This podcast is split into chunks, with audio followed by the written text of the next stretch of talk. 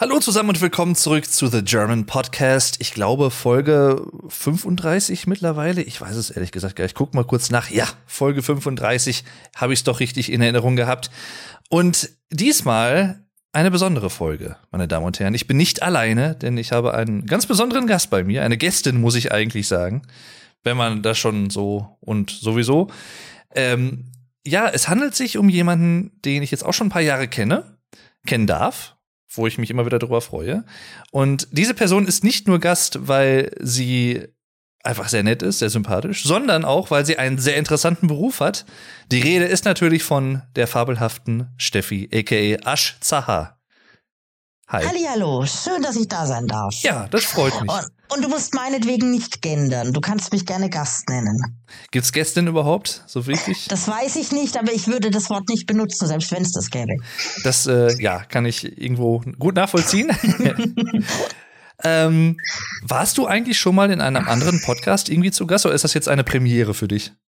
Jetzt muss ich gerade tatsächlich überlegen. Äh, ob ich eventuell mit Alex schon mal irgendwie so eine Spielnachbesprechung oder sowas hatte. Aber ansonsten, also wenn überhaupt, dann höchstens zum Thema Let's Play, aber anderweitig noch nicht, nein. Mhm. Ja, bin ich ja mal gespannt. Ja, ich hatte diese Folge tatsächlich schon auch länger im Hinterkopf. Das äh, sage ich ja regelmäßig bei meinen Folgen. Aber es ist tatsächlich so.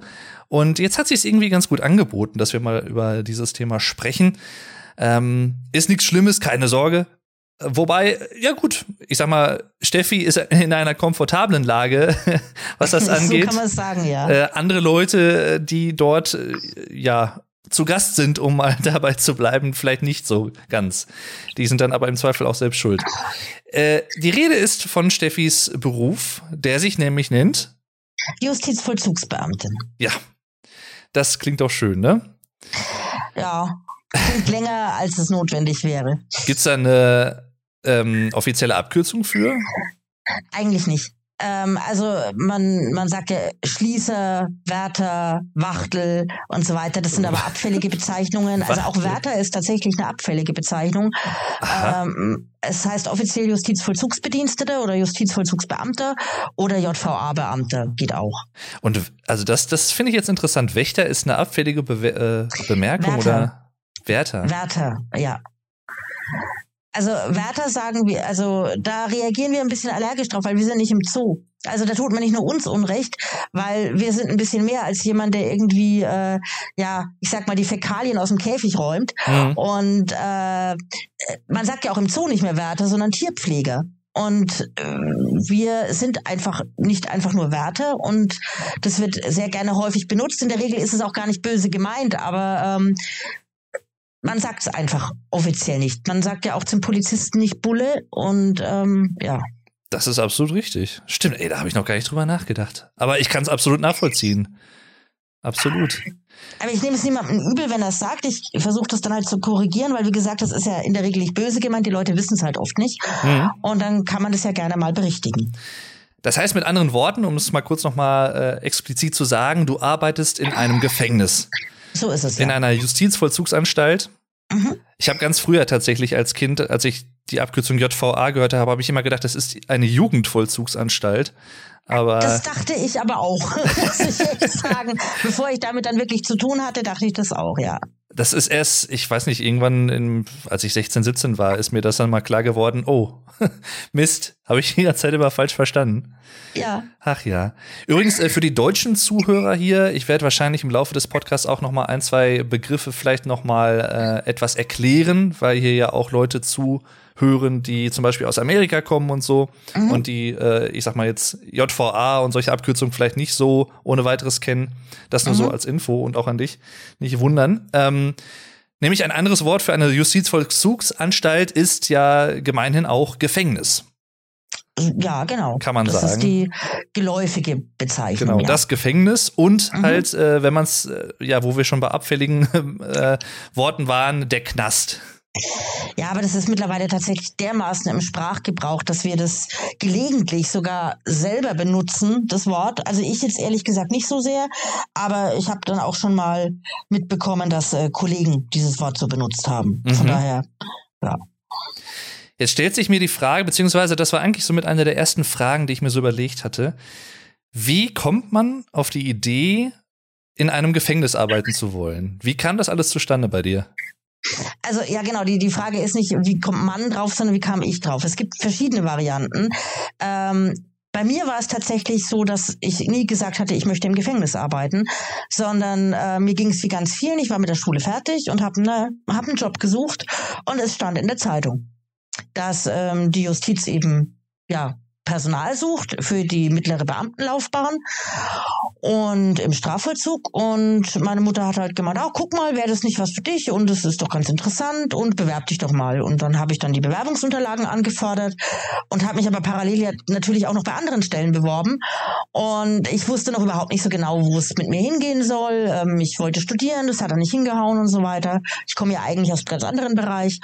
Und ja, dann habe ich dann halt das Auswahlverfahren mitgemacht, ohne dass ich mir da große Hoffnungen gemacht habe.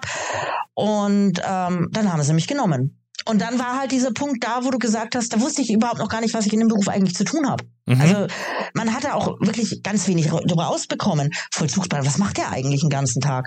Und ja, aber dann ging es halt natürlich auch darum, und das war ein ganz großes Argument, ähm, die Beamtenlaufbahn. Und wenn du da einmal die Chance drauf hast, und hängst da einmal drin in diesem ganzen Aufnahmeverfahren, ja, wir würden dich nehmen, dann überlegst du dir echt dreimal, ob du da wieder rausgehst, mhm. weil der Beamtenstatus einfach eine Sicherheit ist, die dir wenige andere Berufe bieten. Das ist absolut richtig, ja. Übrigens an dieser Stelle Aber, ganz, ganz liebe Grüße auch an Steffis Mutter natürlich, die sehr, sehr nett ist mit der ich gerade noch telefoniert habe und ich soll dich auch ganz lieb grüßen. Ah, ja. Ich muss kurz noch mal sagen, ich glaube, es war Folge 24, in der ich ja auch schon ein bisschen über die Hochzeit von der lieben Steffi und dem lieben Alex gesprochen habe. Äh, Alex Flattermann 85 und Ash Zahar. Und äh, da habe ich nämlich Steffis Mutter auch tatsächlich kennengelernt und äh, habe mich auch sehr, sehr gut mit ihr unterhalten und das war echt sehr, sehr schön. Mhm. Ja. Ja, sie fand ich auch sehr nett. Das äh, freut mich zu hören. Ja.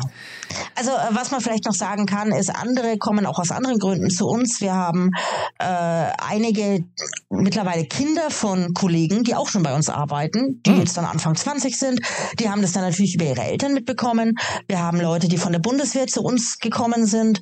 Ähm, also es gibt verschiedene Varianten, aber ich kenne tatsächlich keinen einzigen, äh, der schon immer Vollzugsbeamter werden wollte. Also das ist nicht der klassische Traumjob, den man hat. Okay, also es ist tatsächlich, wenn man es jetzt anders ausdrücken würde, schon etwas, wo auch viele Quereinsteiger dann irgendwann ähm die meisten. Das liegt schon mal daran, dass du ein äh, Mindestalter hast, wann du eingestellt wirst. Ich weiß gar nicht, wo es momentan liegt. Meistens irgendwo so bei um die 20. Das heißt, dass die in der Regel alle schon eine abgeschlossene Berufsausbildung haben. Hm. Und ähm, ja, wie gesagt, viele wollen ganz gerne Polizist werden oder Feuerwehrmann.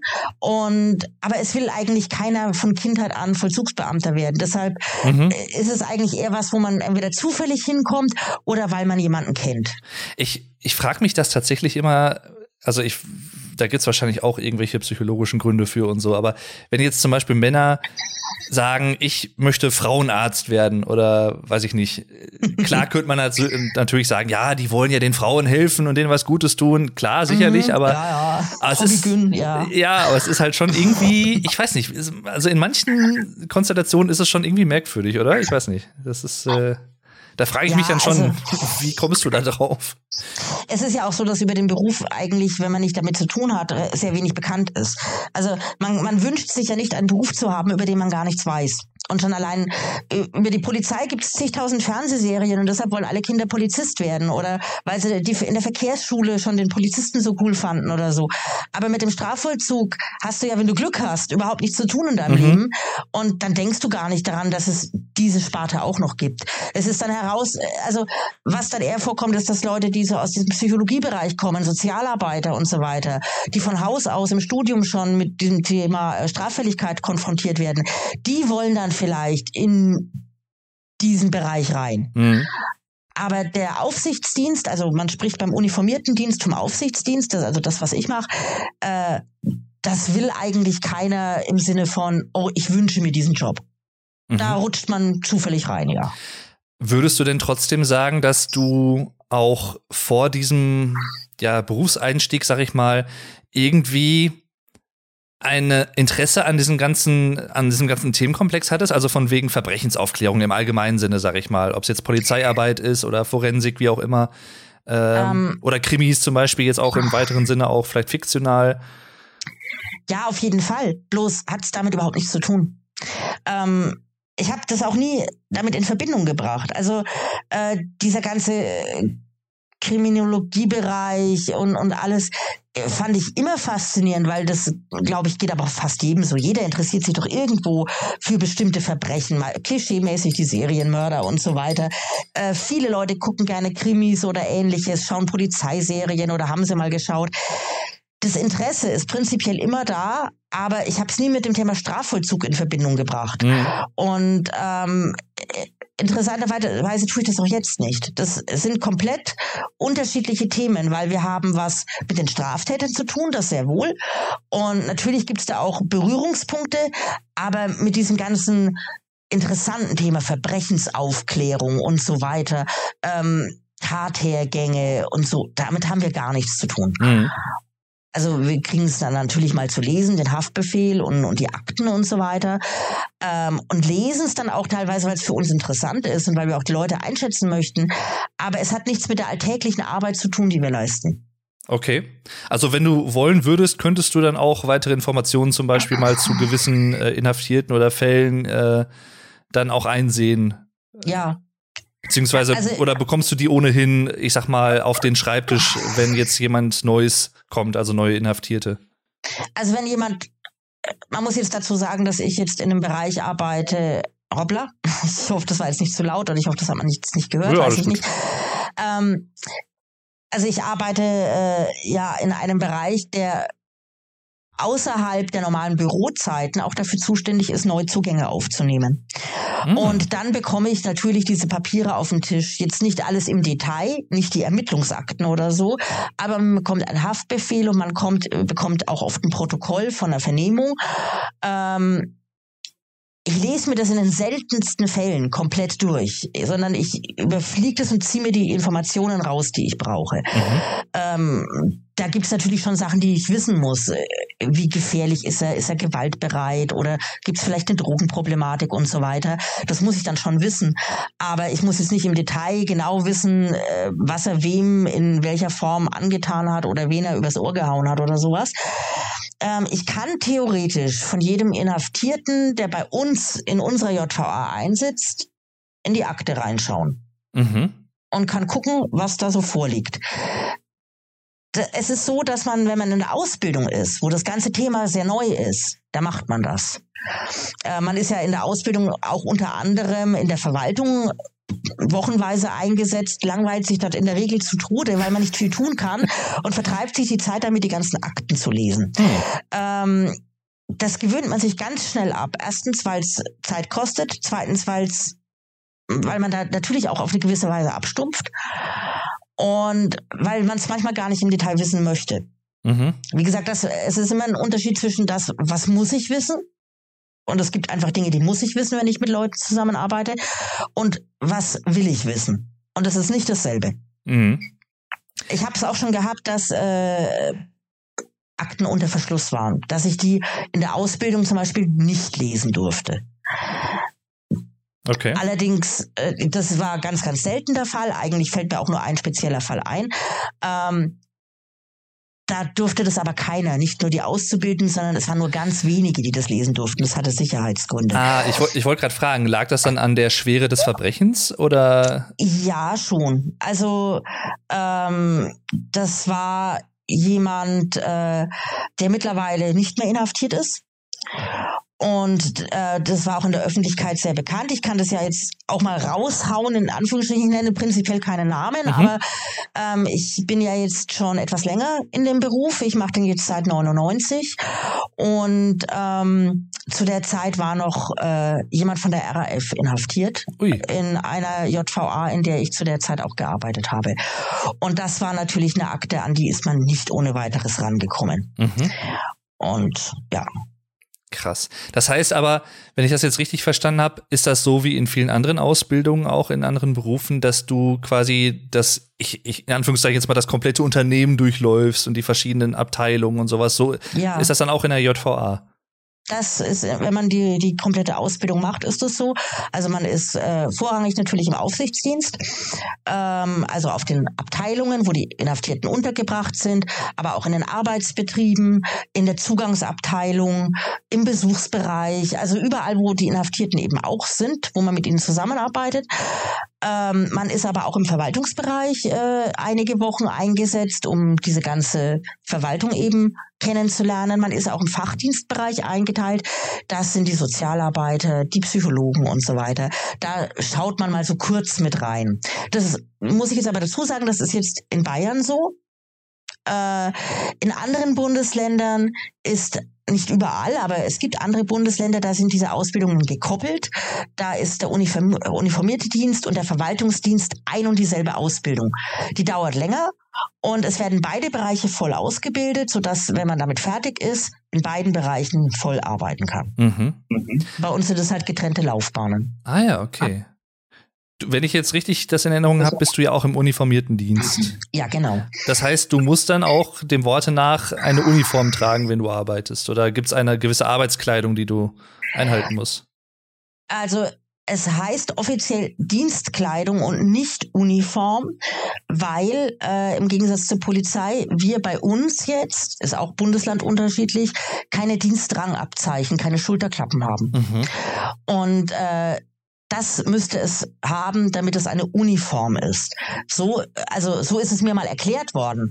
Ähm, es heißt bei uns Dienstkleidung. Natürlich kann man auch äh, im normalen Sprachgebrauch Uniform sagen und jeder weiß, was gemeint ist und wir korrigieren das dann auch nicht. Aber ähm, wir haben im Prinzip die gleiche Kleidung wie die Polizei, mhm. bloß dass wir eben keine Schulterklappen haben und dass unser Wappen auf dem Arm ein anderes ist und dass halt äh, auf der Brust nicht Polizei, sondern Justiz steht. Mm, okay. Oh, wieder was dazugelernt. Hm. Ist ja auch noch nicht. Ich habe gerade überlegt, vor der Aufnahme auch, wann ich das erste Mal so mit einer JVA quasi ja in Berührung bekommen, äh, klingt jetzt falsch, aber ähm, wann ich das erste Mal bewusst vielleicht von sowas wahrgenommen habe oder äh, Notiz genommen habe von Gefängnissen. Wir haben ja hier bei mir in der Gegend auch die JVA Werl. Mhm. Ähm, die unter anderem vielleicht ein bisschen bekannt sein könnte, weil da der Joe Bausch gearbeitet hat. Oh ja. Der ja seines Zeichens nicht nur, ähm, ich glaube, Gefängnisarzt äh, tatsächlich dort war, aber ja. auch halt im Tatort äh, in dieser Rolle aufgetreten ist als Schauspieler. Mhm. Genau. Und äh, der läuft auch des Öfteren mal hier bei uns durch die Fußgängerzone tatsächlich. Ich wohne ja hier im Sauerland und äh, mhm. den habe ich ja auch schon ein, zwei Mal gesehen. Ähm, auch ein sympathischer Typ. Und das war so das erste Mal, wo ich äh, von einer JVA so wirklich Notiz genommen habe. Und dann weiß ich noch, da bin ich irgendwann vor ein paar Jahren, das fand ich auch sehr eindrucksvoll als jemand, der damit jetzt nicht täglich zu tun hat. Da sind wir, ähm, also mein Vater und ich, wir haben, glaube ich, irgendein Möbelstück oder so gekauft online. Und das war hinter der JVA in Werl ähm, in so einer ja, Wohnsiedlung. Und mhm. äh, da sind wir halt um diese Gefängnismauern rumgefahren. Und das ist schon sehr imposant, muss ich sagen. Da bin ich dann immer ganz froh, dass ich nicht drin bin, sondern draußen.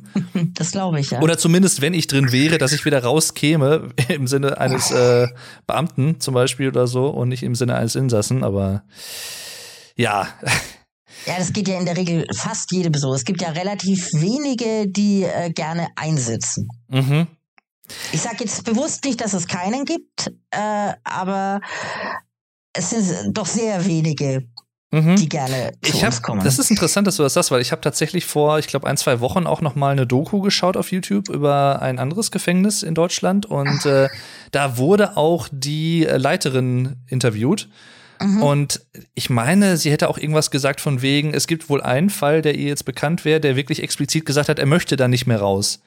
Ja, er möchte da nicht, also passiert. er möchte nicht mehr quasi, weil er jetzt auch schon wohl mehrere Jahre lang dort sitzt, er möchte halt nicht mehr in die, ja, mittlerweile vielleicht auch fremde Außenwelt, sag ich mal, mit mhm. äh, vielen technischen Neuerungen und sowas. Das finde ich ja sowieso sehr interessant, wenn ich mich wirklich mal in jemanden so ein bisschen zumindest hineinversetze oder versuche das zu tun, der jetzt wirklich 15, 20 Jahre lang oder so gesessen hat, der ja vielleicht im Zweifel auch viele Sachen, die wir jetzt als normal erachten, als die, die jetzt nicht einsitzen, vielleicht gar nicht so auf dem Schirm hat oder gar nicht so kann oder gar nicht so einen Bezug dazu hat. Ja, ne? also wir hatten äh, den, ich habe ja auch äh, mal in einem lebenslangen Gefängnis gearbeitet in der Ausbildung, aber wir hatten auch bei uns jetzt mal den Fall, äh, da war auch einer sehr, sehr lange, länger als du es gerade genannt hast, Ui. inhaftiert, der dann auch entlassen wurde. Ähm, man darf sich das jetzt nicht so vorstellen, wie man es im Fernsehen kennt. Dann geht die Tür auf, dann wird er vor die Tür gestellt und jetzt schau mal, wo du bleibst. Mhm. Diese äh, Entlassungsvorbereitung von lebenslangen, ist ein sehr langer Prozess. In dem Fall war er sogar noch länger als geplant. Ähm, die gehen, also es, es fing jetzt, ich, ich erkläre das mal an diesem Fall dann durfte er zum ersten Mal einfach nur mal raus, in Begleitung. Da war eine Menge Personal dabei. Und er ist einfach nur ein, zwei Stunden draußen spazieren gegangen, gar nicht in der Stadt sondern ein bisschen außerhalb. Und er war danach schon fix und fertig, weil es eine totale Reizüberflutung ist. Mhm. Also fix und fertig von, er war wirklich körperlich erschöpft danach. Der hat dann zwei Tage durchgeschlafen, ähm, als er wieder drin war. Und äh, weil das einfach viel zu viel auf einmal ist, wenn du, wenn du fast oder dein halbes Leben ähm, wirklich in, in super engen Verhältnissen mit so wenig neuen Reizen verbringst und dann bist du plötzlich draußen in der Natur. Du siehst Menschen, du hast andere Gerüche, du hast Farben, du hast Licht. Also nicht, dass es das bei uns nicht gibt, aber es ist alles neu, was mhm. er in mhm. dem Moment sieht. Und äh, dann steigert sich das nach und nach, dann werden diese begleiteten Ausgänge ein bisschen häufiger, ein bisschen länger, dann geht's auch mal in die Stadt dann geht's auch mal wirklich so den ganzen Tag. Ähm, dann werden solche Sachen gemacht wie ins Einkaufszentrum gehen, zum Bahnhof gehen, äh, jetzt eine Fahrkarte kaufen, nicht mehr beim Schaffner, so wie früher, sondern mit den Automaten. Ähm, Umgang mit Bargeld ist ja auch so ein Thema, was sie dann ganz lange nicht hatten. Mhm. Ähm, die ganze Technik, Handys und so weiter. Und das kommt dann so nach und nach und dann gehen sie mal übers Wochenende raus, und dann wird es also zu Angehörigen dann, dann ist dann vielleicht auch keiner von uns dabei. Und es geht über einen ganz langen Zeitraum, das nennt man Entlassungsvorbereitung und dann wird er nach und nach an dieses Leben in Freiheit herangeführt. Da gehört eine Arbeitsplatzsuche gegebenenfalls dazu, eine Wohnungssuche. Und, ähm, und natürlich haben sie bei uns, sie sind ja nicht von der Außenwelt abgeschnitten, die haben einen Fernseher, ähm, wodurch man wahnsinnig viel mitbekommt, mhm. wie das Leben draußen weitergeht. Ähm, sie wissen, dass es Smartphones gibt. Sie haben vielleicht noch keins in der Hand gehabt und es benutzt, aber sie wissen, was es ist und wie es prinzipiell funktioniert. Und äh, solche Sachen, also man darf jetzt nicht sich vorstellen, dass sie dann rauskommen und sich in der Welt nicht mehr ganz zurechtfinden. Es ist ungewohnt, aber es ist nicht alles komplett unbekannt, weil man das schon an sie heranträgt. Mhm. Aber es ist natürlich schwierig, ganz klar. Eine Frage, die ich mir jetzt im Vorfeld nicht überlegt hatte, die mir jetzt gerade spontan kommt. Ich weiß nicht, ob du dazu eine Meinung hast oder überhaupt was sagen kannst oder möchtest. Ähm, ich frage es aber einfach mal. Und zwar gibt's ja in den USA und ich glaube in Polen unter anderem ein ähm, Register für Sexualstraftäter, die wieder quasi auf freien Fuß kommen nach einer Zeit, nach mhm. ihrer äh, Strafe, wo man dann zum Beispiel einsehen kann als äh, Bürger, okay, in der und der Gegend, äh, in, in, dem und dem Wohngebiet wohnt jemand, der äh, das begangen hat und dann entlassen wurde und so. Was hältst du von solchen Sachen? Ich frage mal ein bisschen offener, was, was hältst du von sowas, dass man, äh, weil ich sag mal, es gibt Leute, die argumentieren natürlich, das ist natürlich schon ein öffentlicher Pranger irgendwo. Ja, ist es und es ist in Deutschland aus Datenschutzgründen, glaube ich, gar nicht denkbar. Mhm. Also deshalb, für mich stellt sich gar nicht die Frage, ob es sinnvoll ist, weil ich eigentlich sehr sicher bin, dass das in Deutschland gar nicht durchgehen würde. Ja. Ähm, ich würde da jetzt auch nicht äh, mich ganz klar positionieren. Es gibt definitiv Vorteile und Nachteile. Ich kann die Bürger verstehen, die sich Sorgen machen, die Angst um ihre Kinder oder um sich selbst haben. Brauchen wir gar nicht drüber reden. Äh, ich kann aber auch natürlich die verstehen, die sagen, äh, vielleicht hat er gar keine Chance mehr, wenn man ihn jetzt derartig öffentlich äh, darstellt und anders wird es vielleicht funktionieren. Mhm. Wo die Frage ist ja natürlich, wozu macht man in Gefängnissen eine Resozialisierung, ja. wenn man ihnen außerhalb des Gefängnisses diese Resozialisierung nicht ermöglicht? Richtig. Ähm, deshalb, ich äh, würde weil es steht mir nicht zu, mir dazu eine Meinung zu bilden. Ich bin weder betroffen, ich habe keine Kinder, ich ähm, bin jetzt niemand, der in einem Wohngebiet wohnt, in dem sowas vielleicht schon mal vorgekommen wäre oder ähnliches. Ähm, ich habe mit den Straftätern zu tun und ich glaube, es wäre falsch, wenn ich mir da jetzt ein Urteil darüber erlauben würde, ob es sinnvoll ist, ähm, auf Kosten einer Privatsphäre und eines Datenschutzes andere Personen wiederum zu schützen. Mhm. Das ist eine Abwägung, die ich nicht treffen möchte.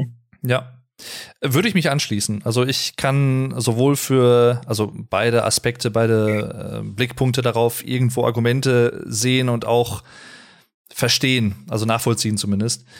Ähm, gibt es im Gefängnis ähm, gewisse Stellen, in die man erst hereinkommt oder an die man überhaupt erst kommt, wenn man vorher eine andere Stelle im Gefängnis durchlaufen hat, also gewisse Aufstiegsstellen, also dass man zum Beispiel, ich sag jetzt mal, ich würde mir jetzt als Laie vorstellen, äh, Gefängnisleitung, dass man vorher im Gefängnis was anderes bekleidet haben muss und dann irgendwann in Anführungszeichen äh, befördert wird zur Leiterin oder zum Leiter eines Gefängnisses.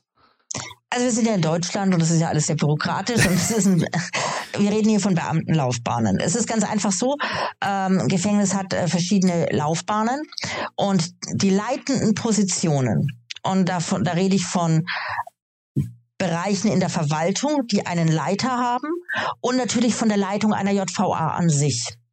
Ähm, die setzen den höheren Dienst voraus. Mhm. Und also es gibt den einfachen, den mittleren, den gehobenen und den höheren Dienst. Mittlerweile heißen die gar nicht mehr so. Das sind jetzt die, die Q Laufbahnen, Q1, Q2 und so weiter. Mhm. Aber äh, vielen ist halt noch das mit diesem mittleren Dienst und so weiter geläufig. Der höhere Dienst, das sind die Abteilungsleiter und die Anstaltsleiter. Und äh, das bekommt man nur mit einem abgeschlossenen Studium in Jura, soweit ich weiß. Mhm. Also das kommt schon mal für, für uns kleines Fußvolk gar nicht in Frage. Äh, der, der gehobene Dienst, das sind die kleineren leitenden Stellen, wie zum Beispiel aber auch die Dienstleitung, also die Leitung des uniformierten Dienstes ähm, und so weiter. Äh, da gibt es theoretisch die Möglichkeit, wenn man im mittleren Dienst anfängt, so wie ich, dass man einen Verwendungsaufstieg macht, so heißt es. Das ist dann so einer pro JVA, der dann in den gehobenen Dienst hochgestuft werden kann. Mhm ähm, oder halt auch in der Verwaltung. Kommt für mich auch nicht in Frage. Ähm, der normale uniformierte Dienst, so wie ich ihn mache und äh, meine ganzen Kollegen auch, äh, wir haben die Möglichkeit, innerhalb der JVA in verschiedene Bereiche reinzukommen. Und äh, in der Regel ist es so, dass ähm, ja, man wird eingestellt für den Abteilungsdienst, sag ich mal. Mhm. Stationsdienst, Abteilungsdienst, so heißt es.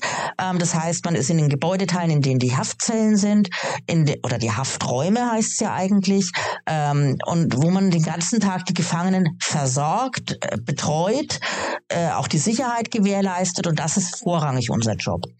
Äh, Dafür wird man eingestellt und man muss bereit sein, das zu machen und man muss auch davon ausgehen, dass man das erstmal eine ganze Zeit macht. Und dann gibt's dann diese Ablegerbereiche, da gehört zum Beispiel die Besuchsabteilung dazu, die Torwache, ähm, die Zugangsabteilung, vielleicht verschiedene Arbeitsbetriebe. Da gibt's also so verschiedene Bereiche und äh, die sind dann schon so ein kleines bisschen begehrter, weil die oft für sich arbeiten und äh, eben nicht nur diesen ganzen Alltag, also diese Alltagsaufgaben haben. Und äh, da kann man dann reinrutschen, wenn man schon ein bisschen Erfahrung hat und kann dann eventuell auch Leiter von so einem kleinen Bereich werden. Das ist so die, diese Standardkarriere in Anführungsstrichen, die man im mittleren Dienst hat. Mhm. Das heißt, im Prinzip hast du gerade schon eine andere Frage, die ich sonst noch gehabt hätte, äh, schon mit beantwortet, ob du dir zum Beispiel vorstellen könntest, eine JVA auch zu leiten, also in leitender Position zum Beispiel da auch irgendwie tätig zu sein. Also mal abgesehen davon, dass ich es ja eben vom Abschluss her gar nicht kann. Mhm. Ähm, das würde ich nicht wollen. Okay. Äh, ich würde es von der Arbeit her nicht wollen. Also mir, mich interessiert die Tätigkeit einer JVA-Leiterin nicht. Mhm. Nicht in der Form. Ähm, oder was heißt, sie interessiert mich nicht. Das wäre nichts, was ich machen wollen würde. Es ist interessant, aber ich würde es nicht machen wollen. Das nächste ist, wie gesagt, man braucht ja zum Beispiel ein abgeschlossenes Jurastudium. Wenn ich jetzt ein abgeschlossenes Jurastudium hätte, würde ich nicht Strafvollzugsdienst machen und ich würde nicht in, in die Richtung Anstaltsleitung gehen. Da hätte ich mit dem Studium was anderes gemacht. Mhm. Ähm, deshalb nein. Also diese ähm, dieser Posten in einem, ich sag mal, Büro hat durchaus seine Vorteile. Ich mache ja eigentlich was ähnliches. Ich habe ja auch eine Art Büro, aber ähm, nur in dieser Verwaltung zu hängen und äh, diesen leitenden Job von dort aus auszuführen. Und ich weiß, was da teilweise alles dranhängt, was ein Anstaltsleiter so zu tun hat.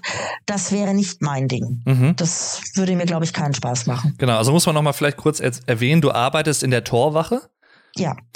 Und gibt es denn jetzt formal oder auch praktisch, sag ich mal, Leute, die dir unterstehen, also denen du quasi, äh, ich sag mal, andere Bedienstete, die vielleicht irgendwie, ich denke mal, das wird halt alles maschinell und elektronisch gemacht, die das Tor irgendwie öffnen oder so oder irgendwelche Türen auf Kommando in Anführungszeichen oder auf Befehl, wie auch immer, auf Anweisung äh, oder wie, wie läuft das genau? Ich öffne die Türen. Du öffnest, das wollte ich hören. Nein, das wollte also ich hören. Es, ist so, ähm, dass ich tatsächlich an der Stelle bin, wo Türen, die elektronisch gesteuert werden oder sowas, dass ich die aufmache. Also die Leute müssen zu mir sagen, mach mir doch bitte mal auf. Mhm. Und, Und das äh, machst du auch nicht, wenn die nicht bitte sagen. Es kommt aber, ob ich einen guten Tag habe. Nein, also es, es ist natürlich so, dass du im Laufe der Jahre, dass du da schon mal, ja klar, dieses, wie heißt das? Bitte heißt das. Und so, ja, natürlich, aber es kommt drauf an. Also jetzt, wenn, wenn einer schlecht drauf ist oder es geht um einen Alarmfall, dann mache ich sowas natürlich nicht. Nein, ähm, unter anderem. Also ich habe ganz viele Aufgaben. Es ist jetzt so, ähm, ich habe keine leitende Position in dem Sinne. Ähm, aber wie gesagt, wenn die Büros nicht mehr besetzt sind, die Verwaltung nicht mehr da ist, die Dienstleitung und so weiter, dann äh, ist es so, dass in der Regel die Torwache so die sogenannte Schichtleitung hat, wenn auch der Hausdienstleiter nicht mehr da ist. Das heißt aber jetzt nicht, dass ich meine Kollegen rumkommandiere oder denen Weisungen erteile. Ähm, sondern das heißt, dass wenn eine Entscheidung zu treffen ist, aus irgendeinem Grund, weil es einen Vorfall gegeben hat oder so und jetzt muss entschieden werden, was machen wir jetzt mit dem Gefangenen oder wie gehen wir da jetzt vor, dass dann letztendlich diese Entscheidung und die Verantwortung an mir hängt. Ähm, aber das ist ein Unterschied zu, ich sag meinen Kollegen, was sie zu tun haben. Mhm. Das wäre auch völlig falsch, weil ich sitze da vorne in meiner Torwache, die ist halt auch Sicherheitszentrale bei uns aber meine Kollegen, mit denen ich arbeite, die sind hinten an der Front und hinten an der Front, genau. Ähm, die sind im Haus an den Gefangenen dran und ich werde einen Teufel tun und denen sagen, wie sie jetzt vorzugehen haben, weil da haben die gerade in dem Moment viel mehr Ahnung als ich, weil die sind in der Situation. Mhm. Ähm, aber wenn es dann darum geht, wird jetzt dieser Gefangene isoliert untergebracht oder muss der vielleicht ins Krankenhaus oder sowas, das sind dann schon Sachen, die laufen dann über mich. Okay. Und da muss ich am Ende meine Unterschrift drunter setzen. Jetzt reisen wir mal so gedanklich ein bisschen in der Zeit zurück. Ich weiß, es ist lange her, aber wir sind ja oh beide Gott. noch jung. Aha. Ähm, kannst du dich noch an deinen allerersten Tag erinnern? Die du, oh, ja. den du dort gearbeitet hast. Beziehungsweise, ich weiß ja nicht, ist es dasselbe, dieselbe JVA, äh, die, dieselbe JVA, wo du auch die Ausbildung in dem Sinne durchlaufen hast, oder war das eine andere? Äh, es ist dieselbe JVA, in der ich ausgebildet wurde, es ist aber eine andere als die, in der ich jetzt bin. Ah. Und ähm, also ich hatte äh, insgesamt vier JVA und zwei davon haben zu meiner Ausbildung gehört. Und ähm, die erste JVA, in der ich war, äh, also mein erster Tag, das war im Oktober 99 und da war ich gerade 21. Nee, 20 war ich. Ich, ich war ich acht. War, ich war, ich war 20, das war kurz vor meinem 21. Geburtstag so rum. Also ich habe sehr früh angefangen, also jünger wäre gar nicht mehr gegangen. Und ja, ich kann mich richtig gut dran erinnern. Ich war natürlich furchtbar nervös. Und es ist ganz viel passiert an dem Tag. Und ich weiß noch, dass ich total schockiert war, überrascht war, äh, dass ich an meinem ersten Ausbildungstag, ich war 20 Jahre alt, ich war ein 20 Jahre altes Mädel, komme das erste Mal in ein relativ großes Gefängnis rein und krieg als erstes einen Schlüsselbund, an dem Zellenschlüssel dran waren. Ui. Und da war ich erstmal so dieses ja, ich war geplättet. Ich hatte einen kompletten Schlüsselbund, mit dem ich von einem Haftraum bis zum Ausgang durchmarschieren konnte. Mhm. Natürlich geht es dann nicht so, dass ich die jetzt einfach alle hätte laufen lassen können. Da sind schon noch ein paar Sicherheitsvorkehrungen dazwischen. Aber allein dieses, ähm, was trauen die mir hier eigentlich gerade zu? Ja, mhm. was glauben die denn, wer ich bin? Ich komme hier gerade quasi frisch von der Schule. Ich hatte nämlich keine Ausbildung vorher. Ich habe Fachabitur gemacht und bin dann direkt von der Schule quasi in die JVA. Und äh, habe noch nichts vom Leben gewusst und dann drücken die mir einen kompletten Gefängnisschlüssel in die Hand. Da war ich erstmal total platt. Aber ich war ja nicht alleine. Wir waren, glaube ich, 16 Anwärter in dem Jahr. Es war, wie gesagt, keine ganz kleine JVA. Und äh, ja gut, dann hat man uns erstmal alles gezeigt natürlich und danach wurde der Amtseid abgelegt. Also man wurde direkt als Beamter vereidigt.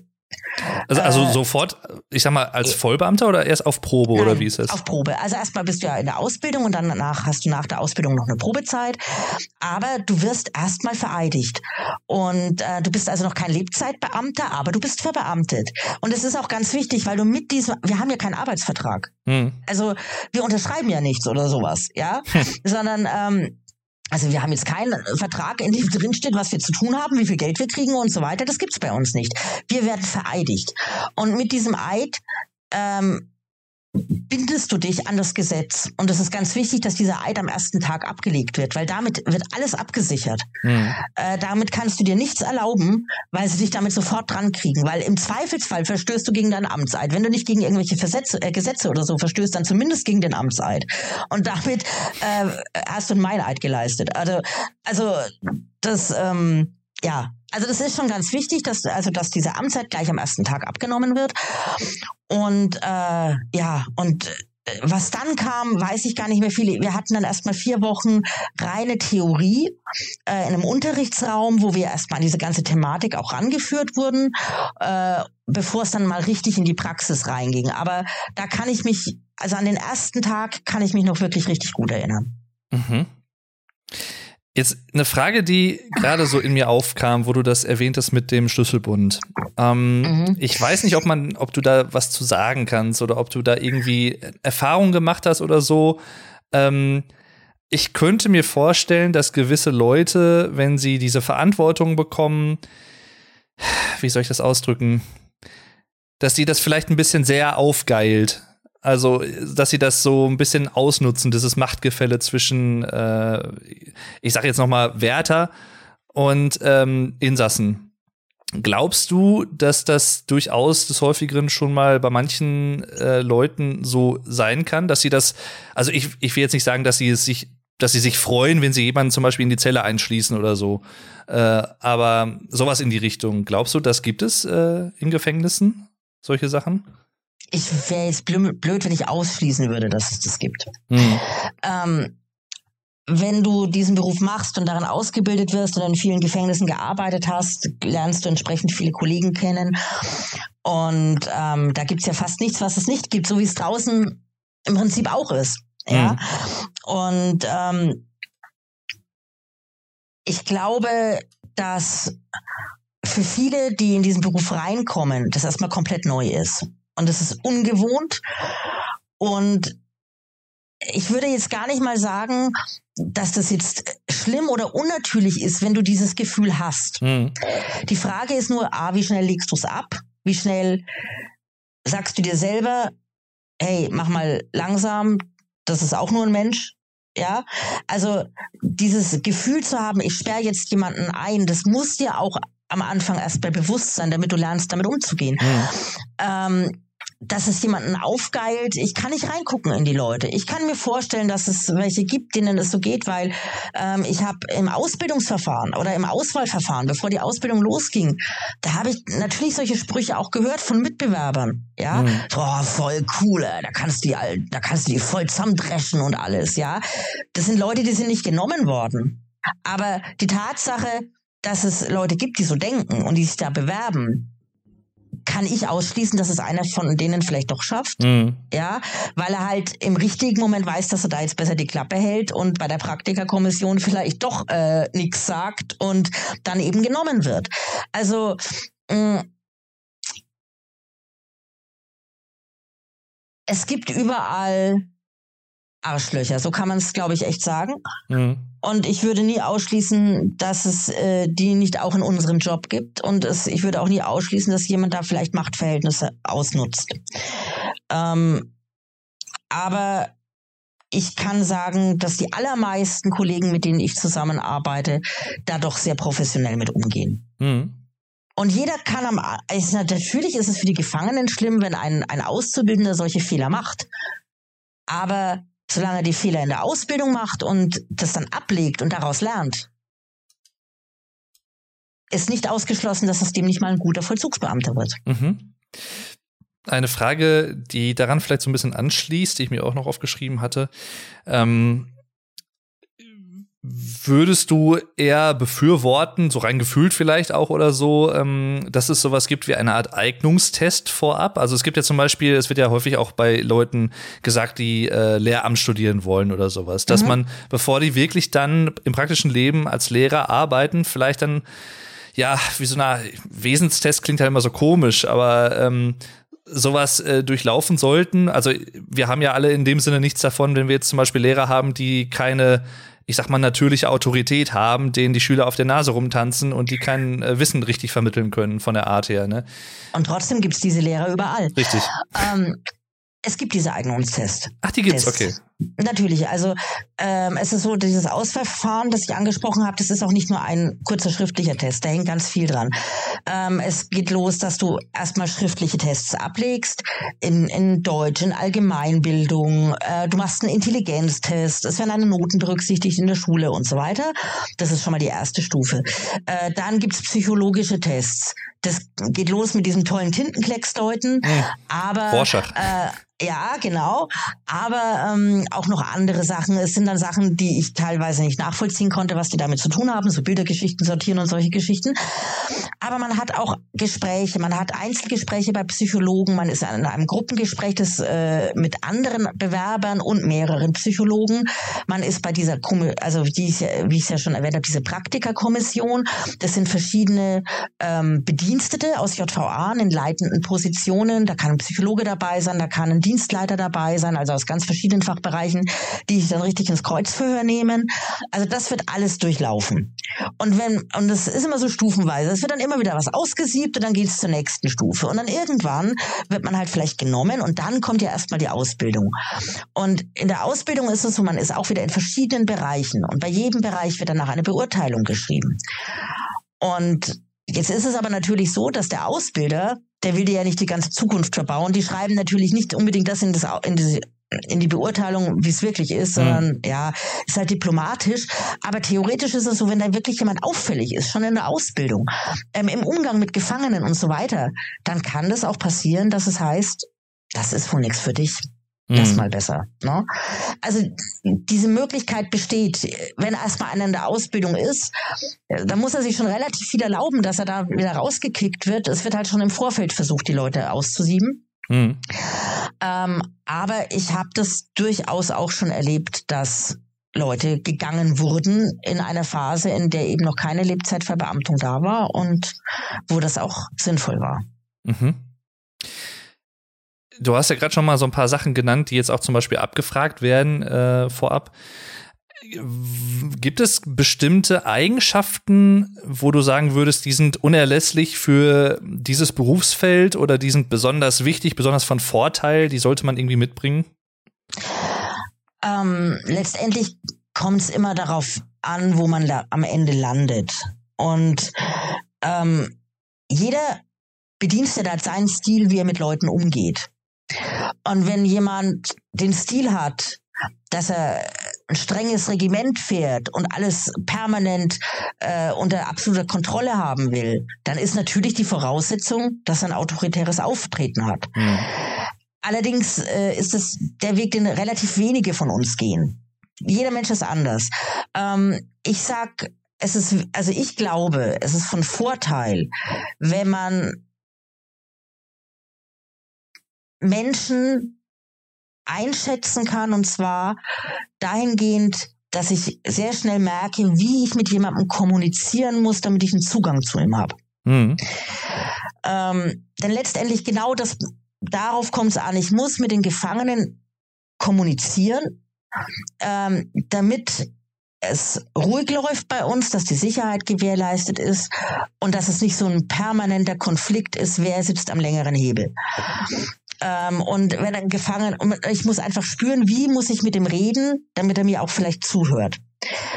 Und wenn man das, wenn man ein Problem hat, mit Menschen zu kommunizieren auf eine Art und Weise, die nicht gleich in einem totalen Krieg endet, wenn man diese Fähigkeit nicht hat, dann wird man sich sehr schwer tun in dem Beruf. Mhm. Das ist schon mal das eine. Man sollte sich unter Kontrolle haben. Ich sage jetzt, man sollte, weil es ist teilweise schwer, aber wenn einer von Haus aus sehr cholerisch ist, ganz schnell auf die Palme zu bringen ist, dann wird das auch schwer in dem Beruf haben. Allerdings nicht nur wegen den Gefangenen. Mhm. Und ähm, es gibt natürlich dann auch äh, diese Geschichte, körperliche Voraussetzungen, fit sein und so weiter. Da kommt es dann natürlich auch wieder darauf an, in welchem Bereich man letztendlich landet, auch in welcher JVA. Es gibt ja auch verschiedene, es gibt Männer- und Frauen-JVAs, Jugendliche, Erwachsene, lebenslängliche und so weiter. Ähm, da ähm, offener Vollzug mit viel Freigängern und je nachdem richtet sich da die Priorität. Ähm, das sind äh, Zugangsvoraussetzungen, die heutzutage abgefragt werden oder die geprüft werden. Ähm, ja, also jemand, der, der psychisch äh, labil ist übertrieben. Wenn jemand sehr sensibel ist, ist es der falsche Beruf. Mhm. Wenn jemand von Haus aus unsicher, ängstlich ist, ist es mit Sicherheit der falsche Beruf. Aber eben auch, wenn es das andere Extrem ist. Wenn, wie gesagt, wenn jemand nur haut drauf, cholerisch und so weiter, der würde sich wohl durchsetzen. Aber ich glaube, dann wäre es auch der falsche Beruf. Mhm. Ähm, hoffe nicht, dass ich das jetzt vorhin schon mal irgendwie äh, zumindest in anderer Form gefragt hatte. Äh, ich frage es jetzt einfach nochmal. Ähm, konntest du dir deinen jetzigen Posten in dem Sinne selbst mit aussuchen oder wurde er dir zugewiesen ab an einem gewissen Zeitpunkt? Ähm, ich habe ihn mir rausgesucht. Ah. Es ist also, wie gesagt, so, dass man halt standardmäßig auf die Abteilung geht. Und dazu muss man bereit sein. Wenn man das nicht will, dann darf man diese Laufbahn nicht einschlagen. Und die anderen Dienstposten, wie eben Besuchsbereich, Torwache und so weiter, da ist es in der Regel so, dass man sich darauf bewirbt. Je nach JVA kann das eine schriftliche Bewerbung sein oder auch einfach, auch ich würde da auch mal gerne so ein Zwiegespräch mit dem Dienstleiter. Man muss also mitteilen, man möchte da gerne arbeiten. Und dann wird halt zum einen geguckt, ist überhaupt Bedarf in diesem Bereich? Erfüllst du die Voraussetzungen? Ähm, bist du dafür geeignet? Also, und dann kannst du da reinrutschen. Es kann aber auch vorkommen, dass du dich auf nichts bewirbst oder so und dass dann irgendwann der Dienstleiter kommt und sagt, du, wie schaut's denn aus? Hättest du vielleicht Lust, Besuchsabteilung zu machen? Da fällt dem nächsten Kollege raus, der geht in Ruhestand oder was auch immer. Kannst du dir das vorstellen? Du bist zum Beispiel vorgeschlagen worden. Das Team Besuch hätte dich gerne mhm. oder so. Oder du hast doch da mal was erwähnt oder so. Also es kann schon passieren, dass die auf einen zukommen. In der Regel ist es aber so, bei uns jetzt zumindest, dass man sich für den Bereich bewirbt. Wenn du eine sehr kleine JVA hast, dann ist es sowieso so, dass jeder alles macht. Mhm. Da hat sich das mit den verschiedenen Bereichen gleich erledigt, dann machst du alles. Und ähm, bei uns war es halt so, äh, die Torwache ist ein Bereich, da kommst du normalerweise nicht rein, wenn du noch wenig Diensterfahrung hast. Ich habe das mal gehört, damals, als ich in der Ausbildung war, unter zehn Jahre Diensterfahrung kannst du das vergessen mit Ui. der Torwache. Okay. Mhm. Das war die JVA, in der ich ausgebildet wurde. Ähm, ich hatte halt dann das Glück, ich bin dann äh, hierher gekommen und äh, da wurde gerade eine neue JVA eröffnet. Und da waren viele Dienstposten zu besetzen, weil sich die JVA massiv vergrößert hat. Die alte war ganz klein und die neue, die gebaut wurde, die war halt dann dreimal so groß. Und dann gab es natürlich auch viel mehr Dienstposten mhm. zu vergeben. Und ich war dann schon in dieser alten JVA, habe da noch äh, ein gutes Jahr Dienst gemacht und dann durfte man sich halt für Posten bewerben und dann habe ich mich gerade anderthalb Jahre nach der Ausbildung für die Torwache beworben. Und ich weiß, dass sie da lange diskutiert haben, weil ich halt noch sehr jung war. Und dann haben sie aber gesagt, sie versuchen es, weil sie glauben, dass ich das hinkriegen könnte. Und jetzt bin ich immer noch da. Krass, aber du hast ja dann in dem Sinne jetzt nicht wie in, ich sag mal, normalen Arbeitsverträgen äh, jetzt eine Art Probezeit dann für den Posten. Also, dass man jetzt nach einem halben Jahr sagt, irgendwie, äh, wenn du das geschafft hast, das halbe Jahr, dann bleibst du da auch fest, oder? Nee. Also feste Postenzusicherung gibt's bei uns eigentlich gar nicht. Ich hab den halt, ich habe Glück gehabt. Mhm. Ja. Ähm, wir haben ganz viele Kollegen in der Torwache, die nebenbei auch noch andere Posten haben. Dann sind sie mal zwei Wochen auf der Abteilung, dann sind sie wieder mal eine Woche an der Torwache, dann sind sie mal wieder eine Woche woanders. Also das gibt's genauso, dass jemand wirklich nur diesen einen Posten hat. Das ist sehr selten bei uns. Das ist halt einfach so passiert. Das hat sich so ergeben im Laufe der Jahre und da bin ich auch äh, wirklich froh drüber. Aber das ist auch in jeder JVA unterschiedlich. Das ist jetzt halt bei uns so geregelt. Mhm. Und ähm, Probezeiten in dem Prinzip, in dem Sinne jetzt nicht, aber wenn ich da jetzt total ungeeignet wäre und ständig Mist bauen würde, ich habe die ganze Sicherheitstechnik und so weiter, wenn ich die permanent schrotten würde und damit nicht umgehen könnte, dann wäre ich ganz schnell wieder draußen. Mhm. Genauso, wenn ich jetzt sagen würde, ey, tut mir leid, ich pack das einfach nicht mehr mit dem ganzen Geklingel die ganze Zeit. Also ich krieg das jetzt nervlich nicht mehr auf die Reihe, dann kann ich auch sagen, ich gehe da raus. Ich, ich frage mal ein bisschen ketzerisch. Ähm, glaubst du, dass es bei euch Leute gibt, die dich um deinen Posten beneiden oder die den gerne auch hätten? Oder wie, wie ist das? Äh, ich glaube, dass bei anderen Posten sehr viel mehr der Fall ist als ausgerechnet bei meinem. Hm. Die meisten, die gerne diesen, also in dieser Torwache Dienst machen möchten, machen inzwischen auch dort Dienst. Ähm, es gibt nicht allzu viele Bewerber für diesen Posten. Entweder man will ihn unbedingt oder man will ihn auf gar keinen Fall.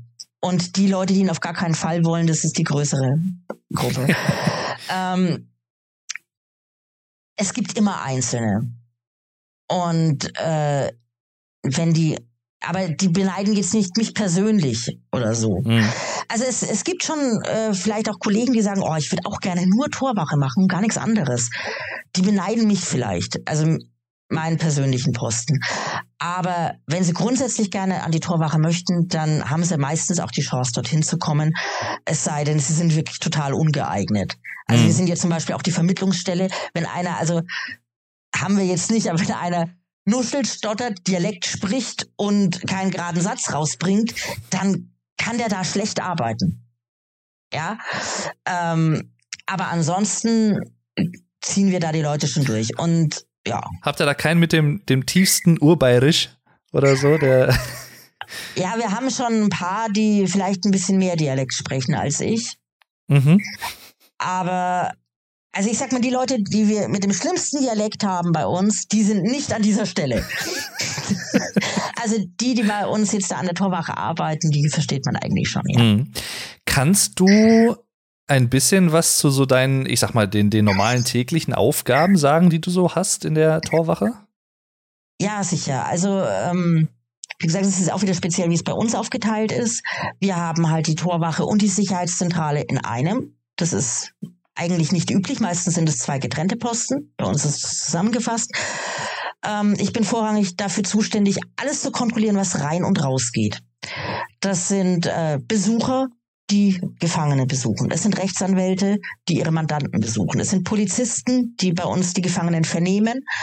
Ähm, das sind außerhalb der Bürozeiten die Polizisten, die Zugänge bringen.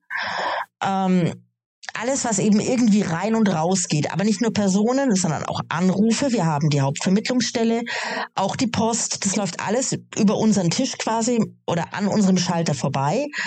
Ähm, die Fahrzeuge, die rein und raus fahren, die müssen natürlich kontrolliert werden. Es muss alles permanent im Computer aktuell gehalten werden. Wer ist gerade in der JVA und wer ist schon wieder draußen?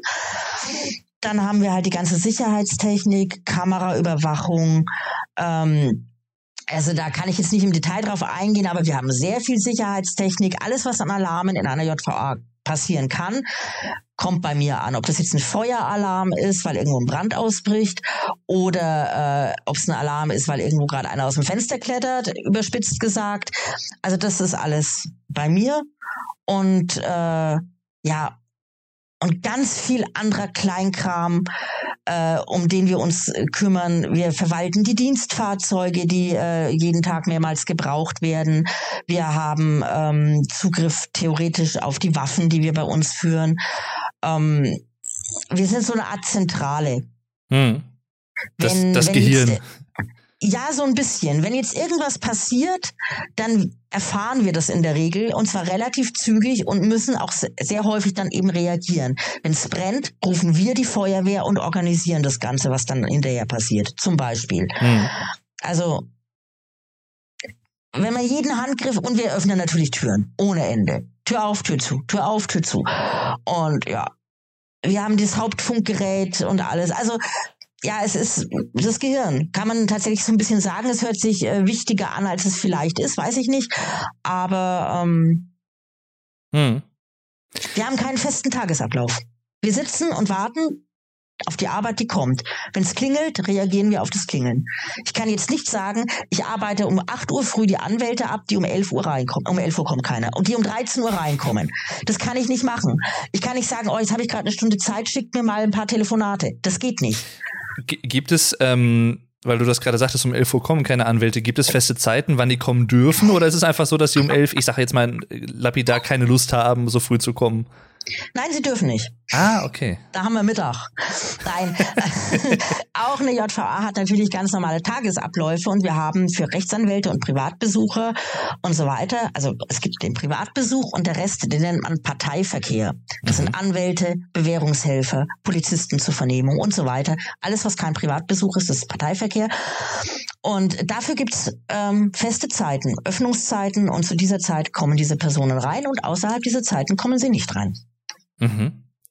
Und es ist ja, glaube ich, auch so, dass, weil du ja in einem relativ, ähm, der prekär ist vielleicht das falsche Wort, aber in einem sicherheitsrelevanten Raum tätig bist, ich drück's mal so aus, kommt auch nicht jeder einfach mal so zu dir rein, der gerade reinkommen will, zum Beispiel, ne? Also außer, also es kommt nur Personal rein. Mhm. Und die Reinigungskraft. Klingt jetzt albern, äh, das Gefängnis wird normalerweise von Inhaftierten gereinigt. Hm. Das ist einfach so, aber nicht unser Sicherheitsraum. Da haben wir eine externe Reinigungsfirma. Und äh, das ist die einzige Person, die nicht zum Personal der JVA gehört, die diesen Raum betritt. Mhm.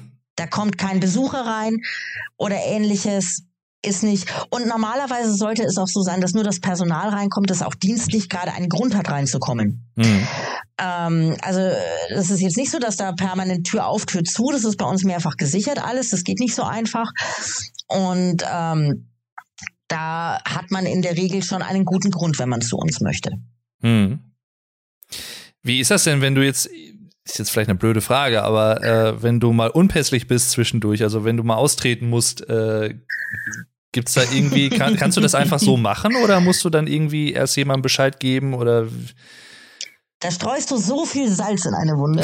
Nein, also es ist mittlerweile ist es deutlich entschärft, das Problem. Äh, es ist so, dass die Toilette unter der Torwache ist, im Keller quasi. Mhm. Aber die Torwache muss immer besetzt sein. Immer. Hm. Wenn ich rausgehe, muss jemand anders dafür drin sein. Und ähm, wir machen zu zweit da drin Dienst. Ähm, bis auf wenige Ausnahmen, aber im normalen Tagesbetrieb sind wir zu zweit. Und wenn einer drin ist in der Torwache und an seinem Platz sitzt, dann kann der andere auf die Toilette gehen. Und das ist überhaupt kein Problem. Problematisch ist es, wenn ich alleine bin dann muss ich mir jemanden holen. Dann muss ich jemanden anfunken, anrufen und sagen, komm doch mal bitte vor zu mir, ich müsste mal kurz abgelöst werden. Mhm. Und die Kollegen sind auch alle durch die Bank wirklich kollegial und die kommen auch. Und wenn ich sage, es ist eilig, dann kommen die auch wirklich schnell. Es ist aber unangenehm, das zu sagen, natürlich. Ja, klar. Ja? Ja. Ähm, wir haben uns dran gewöhnt. Wir hatten halt früher eine ganz lange Zeit, da waren wir sehr viel alleine in der Torwache, weil wir nicht diese doppelte Personaldichte hatten. Ähm, da war das schon sehr unangenehm. Hm. Aber es hat funktioniert es haben halt dann wirklich alle mitgemacht. Und wenn ich, ich habe noch nie erlebt, dass ich einen Kollegen gebeten hätte, löse mich mal bitte ab und der sagt, boah, nee, also jetzt gerade nicht in einer halben Stunde vielleicht. Nee. Außer er sagt, du, ich kann gerade echt nicht weg, aber ich schicke dir jemand anders oder hm. so. Also hm. es hat immer funktioniert und ähm, aber ich kann nicht einfach so rausgehen. Das geht nicht. Hm. Wo wir gerade schon bei Kollegen waren, mh, hm, Jetzt von deiner Erfahrung her, könntest du dir andere Posten in dieser JVA vorstellen, äh, ich sag mal, äh, Tätigkeitsfelder, in denen du auch statt der Torwache arbeiten könntest oder wo, wo du dir denken würdest, das würde mir auch gefallen oder das könnte ich, glaube ich, auch ganz gut? Ähm, ich bin an dem Posten, den ich am meisten wollte und daran hat sich nichts geändert. Es gibt andere, wo ich sage, ja, wenn es denn sein muss, so ungefähr. Mhm. Ähm, nein, also wo es okay wäre, aber ich habe meinen absoluten Lieblingsposten. Ich wollte früher ganz gerne im offenen Vollzug arbeiten. Ähm, wo also die Freigänger untergebracht sind, die jeden Tag zur Arbeit rausgehen und so weiter. Äh, das geht aber nicht, ähm, weil ich eine Frau bin. Und mhm. das hat das ist jetzt, hat jetzt gar nichts mit Gleichstellungsproblem zu tun oder sowas. Da müssen einfach körperliche Kontrollen durchgeführt werden und das darf ich bei Männern nicht. Ich arbeite im Männervollzug, wir haben nur männliche Gefangene und äh, da kann ich in diesem Bereich einfach nicht arbeiten. Da müsste ständig ein Kollege kommen und müsste mir bestimmte Tätigkeiten abnehmen. Und damit ist keinem geholfen. Mhm. Und das hätte ich aber gern gemacht. Ich habe auch mal eine Zeit lang ein bisschen Besuchsabteilung mitgemacht. Das ist auch okay, das macht auch Spaß. Ähm, das könnte ich mir auch wieder vorstellen. Ähm, ich habe auch natürlich auch auf der Abteilung gearbeitet und auch das hat mir Spaß gemacht. Nur ich bin jetzt echt eine ganze Weile raus. Ich bin das nicht mehr gewohnt. Ich müsste mich da erst wieder reinarbeiten. Und ähm, meinen Lieblingsposten, wie gesagt, habe ich und ähm, ich lege es jetzt nicht drauf an, den nochmal zu wechseln. Mhm. Du hast vorhin schon mal ein bisschen über verschiedene JVA-Arten gesprochen. Also mhm. äh, für Männer, für Frauen, ähm, offenen Vollzug, geschlossenen Vollzug, ähm, lebenslängliche und solche Sachen. Ähm, wie ist das in Deutschland? Also ist das in jedem Bundesland mehr oder weniger gleich strukturiert oder gibt es da wirklich auch, oder vielleicht auch von der Art der JVA, vom Aufbau, welche, ob es, ich sag mal jetzt so Isolationszellen oder sowas, gibt es da irgendwie gravierende Unterschiede von Bundesland zu Bundesland? Weißt du da irgendwas zu? Oh ja, oh ja. äh, ja, es gibt wahnsinnig viele Unterschiede. Hm. Ähm, es fängt schon mal damit an, dass das Strafvollzugsgesetz ein Ländergesetz ist. Es mhm. gibt das bayerische Strafvollzugsgesetz, aber in einem anderen Bundesland gibt es eben ein anderes. Und da steht nicht zwingend dasselbe drin. Das heißt, die Art des Strafvollzugs ist schon mal anders. Was dürfen Gefangene, was dürfen sie nicht? Ähm, was dürfen wir, was dürfen wir nicht? Was Kontrollen und so weiter angeht. Äh, in den meisten, fast allen Bundesländern, wahrscheinlich außer Bayern, dürfen Gefangene telefonieren, so oft sie möchten. Das mhm. geht bei uns nicht. Ähm, der Besuch ist anders geregelt und so weiter. Also es ist äh, schon mal ein ganz großer Unterschied, was den, Vollzugs an, den Vollzug an sich angeht. Es heißt immer, Bayern hätte den strengsten Strafvollzug. Ich glaube, das stimmt auch. Ähm, das ist schon mal der erste Unterschied. Dann ist es zum Beispiel so, in, in Bayern gibt es relativ viele JVA. Eine ganz große, München-Stadelheim, das ist vielleicht vielen Begriff. Die zweitgrößte ist dann, glaube ich, Nürnberg. Und es gibt aber auch viele kleine und mittlere JVA. Und das sind über 30 insgesamt, glaube ich, in ganz Bayern. In anderen Bundesländern gibt es viel weniger JVA, die sind aber dafür sehr viel größer. Ja, mhm. ähm, da gibt es nicht so viele kleine Gefängnisse, gibt's auch. Es gibt auch Bundesländer, die das auch haben. Baden-Württemberg geht, glaube ich, auch so ein bisschen in die Richtung. Ähm, aber in vielen Bundesländern ist es halt so, es gibt wenige große JVAs. Und dann sind die natürlich auch ganz anders strukturiert. Und ähm, dann gibt es natürlich die verschiedenen Zuständigkeiten. Ähm, wenn du viele JVA hast, so wie jetzt eben in Bayern, dann gibt's halt, halt Frauengefängnisse, Jugendgefängnisse. Ähm, wir haben jetzt in Bayern zum Beispiel drei äh, JVA, die Jugendstrafvollzug machen. Und diese drei sind nach Alter sortiert. Da gibt's einen für die Kleinen, sag ich mal, 14 bis 16. Dann gibt's die äh, JVA für die mittleren Jugendlichen, da geht's dann halt bis 18. Und dann gibt's noch eine für die Heranwachsenden bis 21 zum Beispiel. Ähm, dann gibt es natürlich einen Unterschied zwischen Strafgefangenen und Untersuchungsgefangenen. Dann gibt es noch die Abschiebegefangenen. Ähm, es gibt Sozialtherapien. Also da gibt es verschiedene JVA-Arten äh, von der Unterbringung her und dann auch von der Haftdauer her. Es gibt JVA für lebenslange und es gibt welche für sogenannte kurzstrafige.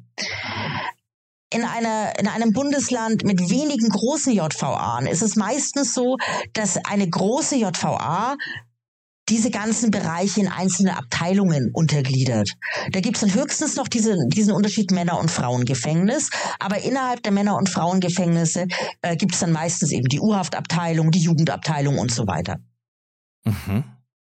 Ich finde das äh, kurz nochmal was Sprachliches. Ähm, finde das sehr interessant. Es ist mir vorher eigentlich nie so bewusst gewesen. Du hast jetzt die ganze Zeit ja JVA gesagt, also mit einem N am Ende äh, ja. im Plural, was ja auch eigentlich richtig ist, weil richtig. es ist ja die Just Justizvollzugsanstalten mit ja. einem. Und ich hätte jetzt immer gefühlt gesagt, die JVAs. Das ist aber, äh, ich glaube, dasselbe wie wenn, wenn Deutsche zum Beispiel LKWs sagen, was ja auch falsch ja. ist. Das ja. ist, äh, finde ich sehr aber interessant, das ist mir gerade so aufgefallen. Jetzt mal ehrlich, kennst du jemanden, der LKWen sagt? Nö. Nein, also es gibt schon viele auch, die JVAs sagen. Ähm, ich tue es halt nicht. Aber ich glaube, mir fällt es, mir fällt's, glaube ich, noch nicht mal auf, wenn es jemand macht. Hm. Weil ich kenne ganz viele, die das machen, aber ich mache es halt nicht. Ich habe mir halt nie angewöhnt. Hat sich äh, bei vielen, glaube ich, so eingebürgert, ja. Ja. Könntest du denn jetzt auch in diesen anderen JVA-Typen äh, auch ohne weiteres arbeiten? Oder gibt es für, ich sag mal, wenn es jetzt zum Beispiel um ähm, jugendliche Täter geht oder so, gibt es dann auch dann speziellere Anforderungen, äh, damit man in solchen JVAs arbeiten kann oder darf? Oder oder JVA. Ähm, was habe ich gesagt, JVAs? ja. ja Nein. Also gerade was den Jugendbereich angeht, äh, gibt es eine sogenannte äh, Jugendzusatzausbildung oder Jugendlehrgang. Äh, das heißt, theoretisch kann ich mit meiner Ausbildung dort arbeiten. Man würde aber doch sehr darum bitten, dass ich noch diese Jugendzusatzausbildung mache damit dieser erzieherische Aspekt eben auch noch mit ausgebildet wird. Wir haben bei uns eine kleine Jugend-U-Haftabteilung. Wir haben ja keine jugendlichen Strafgefangenen, die kommen dann halt eben in diese Jugendgefängnisse. Aber wir haben eine kleine Jugend, äh, Jugend-U-Haftabteilung und die Kollegen, die dort Dienst machen, die haben auch diese Zusatzausbildung gemacht, äh, diesen Jugendlehrgang. Und wenn man in einer JVA äh, für Jugendliche arbeitet, dann ist es dann auch so, dass die Kollegen, die dort Dienst machen, auch diese Zusatzausbildung noch mitmachen. Mhm.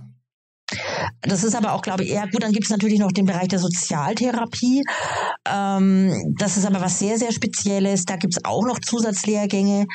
Aber ansonsten kann man eigentlich überall. Also egal ob jetzt kurzstrafig oder lebenslang, äh, das ist egal. Das lernt man dann halt in der Arbeit, was es da für Besonderheiten gibt. Ähm, in Bayern, und ich glaube, das ist sogar deutschlandweit so, aber da, da, bin ich mir nicht sicher, aber in Bayern ist es so, Frauen dürfen in Männeranstalten Dienst machen, aber umgekehrt nicht. Mhm. Also es gibt zwar männliche Justizvollzugsbedienstete in Frauengefängnissen, aber diese Frauengefängnisse haben dann eine kleine Männerabteilung. Und ah, ja. Oh, da, da fällt mir jetzt äh, was, äh, ja, manche würden sagen, was Trashiges ein. Äh, hinter Gittern der Frauenknast.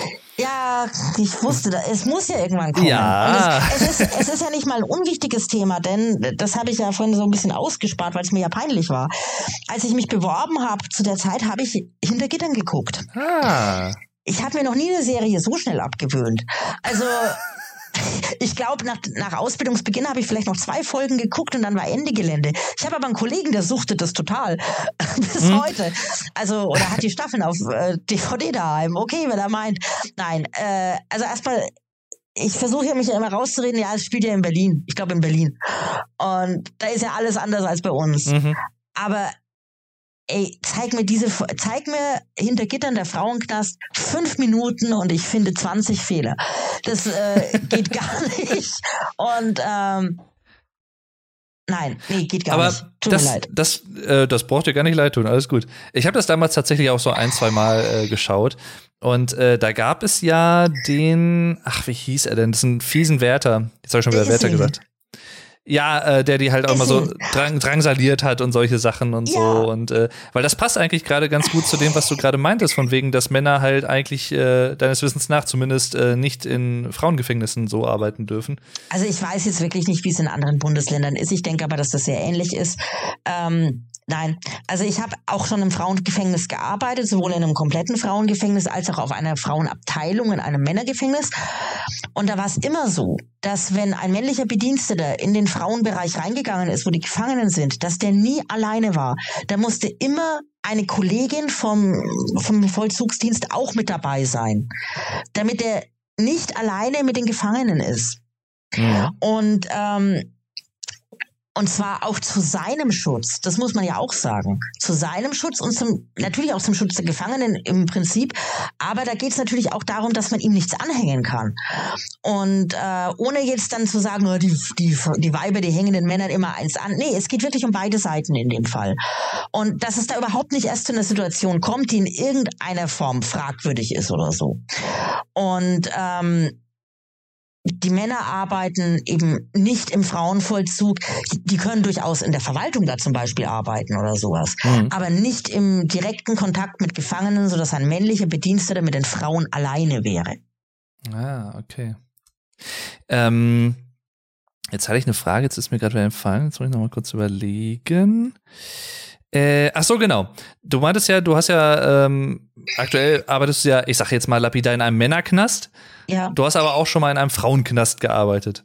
Ja. Ähm, deiner Erfahrung nach, sofern du da was zu sagen kannst, ähm, gibt es Unterschiede zwischen, also von der Art der Gefangenen in dem Sinne, dass also ich wie Frauen zum Beispiel als Gefangene, äh, als Inhaftierte drauf sind, sag ich mal, oder ähm, wie Männer drauf sind? Also gibt es, vielleicht, ich sage jetzt mal so eine These, dass Frauen sich vielleicht äh, eher mit dieser neuen Realität abfinden als Männer und Männer vielleicht länger dafür brauchen oder so? Kannst du da irgendwie was zu sagen? Gibt's da was? Ich, also ich sag mal, es gibt definitiv Unterschiede und es gibt auch Unterschiede, die ich auch ganz klar bemerkt habe. Ähm, allerdings habe ich sehr, sehr viel länger im Männervollzug als im Frauenvollzug gearbeitet. Und äh, um das wirklich vergleichen zu können, müsste ich da wirklich mehr Erfahrung im direkten Kontakt mit beiden über mehr Jahre haben. Mhm. Ähm, Frauen habe ich für mich festgestellt, da empfindet vielleicht auch jeder anders. Frauen gehen mit uns als Personal anders um. Mhm. Die sind emotionaler. Sie erwarten auch teilweise mehr Verständnis. Also für mich als Frau, ich bin, ich weiß jetzt ja nicht, wie es männlichen Kollegen gehen würde, die arbeiten ja nicht im Frauenvollzug. Mhm. Deshalb, also ich als Frau habe festgestellt, dass weibliche Gefangene von mir mehr Verständnis erwarten, erhoffen zum Beispiel so nach dem Motto, ich habe Kinder und sie wissen doch, ich meine, ich habe zwar keine, aber das wissen die ja nicht. Ja. ja? Ähm, sie sind äh, vertra ja, vertrauensseliger ist jetzt übertrieben. Sie reden eher über ihre Probleme, habe ich das Gefühl. Mhm. Ähm, sind auch teilweise teilweise zugänglicher oder gar nicht. Ähm, Du hast, äh, also das Arbeiten in einem Frauengefängnis ist definitiv anders als in einem Männergefängnis. Aber ich würde nicht sagen, dass es schlimmer oder schlechter ist oder unangenehmer. Es ist nur anders. Ähm, ganz viele, die meisten Frauen äh, im Vollzugsdienst möchten nicht in einem Frauengefängnis arbeiten. Die mhm. wollen im Männergefängnis arbeiten. Und ähm, das ist interessant. Ganz, also. Es ist ganz spannend, weil man als Frau immer, wenn man sich bewirbt, gefragt wird, ob man auch bereit wäre, in einem Männergefängnis zu arbeiten. Und 90 Prozent sagen, ich will ja gar nicht zu den Frauen. ähm, ja, es ist wirklich also, so. Das äh, überrascht mich tatsächlich so ein bisschen, weil äh, ich meine, man kennt es ja sicherlich auch aus anderen Fällen. Ich habe ja ganz am Anfang der Folge schon vom Frauenarzt gesprochen.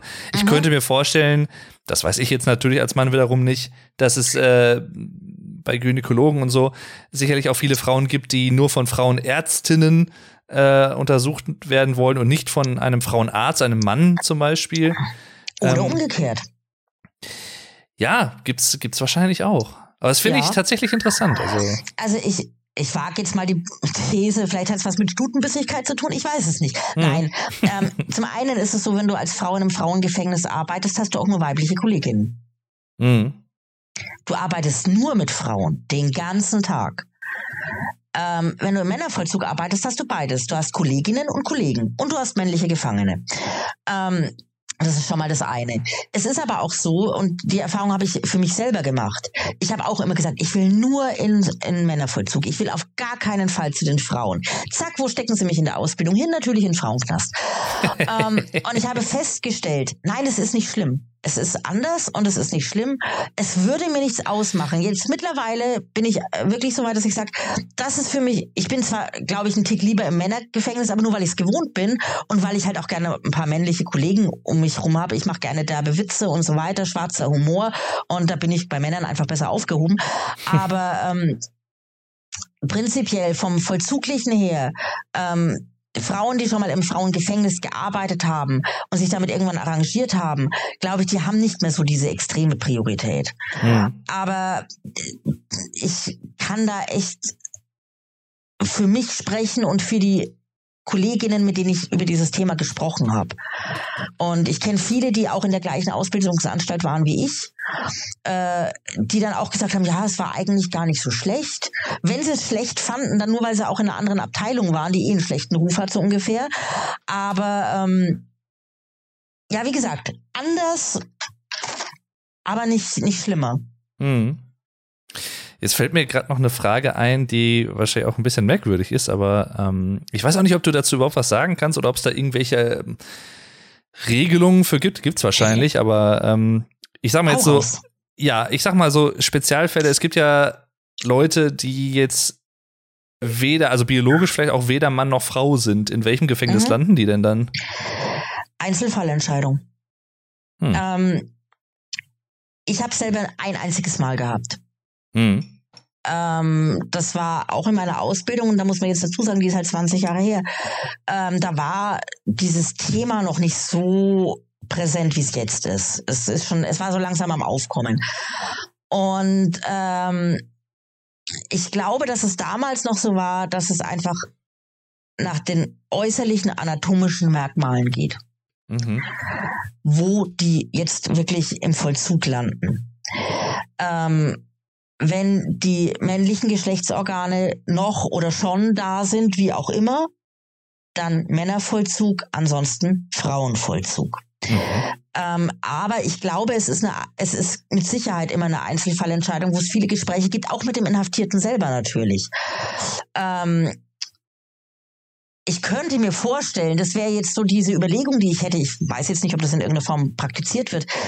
Es gibt, wie gesagt, Gefängnisse, die beides haben, Männer und Frauen. Und vielleicht wäre es gar nicht so dumm, ähm, Personen, wo das eben nicht ganz so klar ist, wie man sie jetzt unterbringt oder wo sie sich vielleicht wohler fühlen oder weniger Probleme haben oder so, äh, in diesen gemischten Gefängnissen zum mhm. Beispiel unterzubringen. Dass man zum Beispiel sagen kann, okay, ähm, ist vielleicht äh, untergebracht in der Frauenabteilung, arbeitet aber im Männerarbeitsbetrieb oder sowas. Mhm. Ja. Und ähm, ich, ich bin mir fast sicher, dass es da keine klare Regelung gibt oder höchstens so eine Empfehlung, eine Vorgabe, dass dann aber immer im Einzelfall entschieden wird. Es ist ja auch ein Unterschied, ob das jetzt eine, eine, ähm, oh Gott, ich will, ich will da jetzt echt nichts Falsches sagen, weil ich in dem Thema echt nicht fit bin, muss ich wirklich sagen. Ja, alles gut. Aber es, ja. es ist, glaube ich, ein Unterschied, ob das für jemanden ein Identitätsproblem im Kopf ist oder ob da die körperliche Veränderung auch schon oder noch mitspielt. Hm. Ja.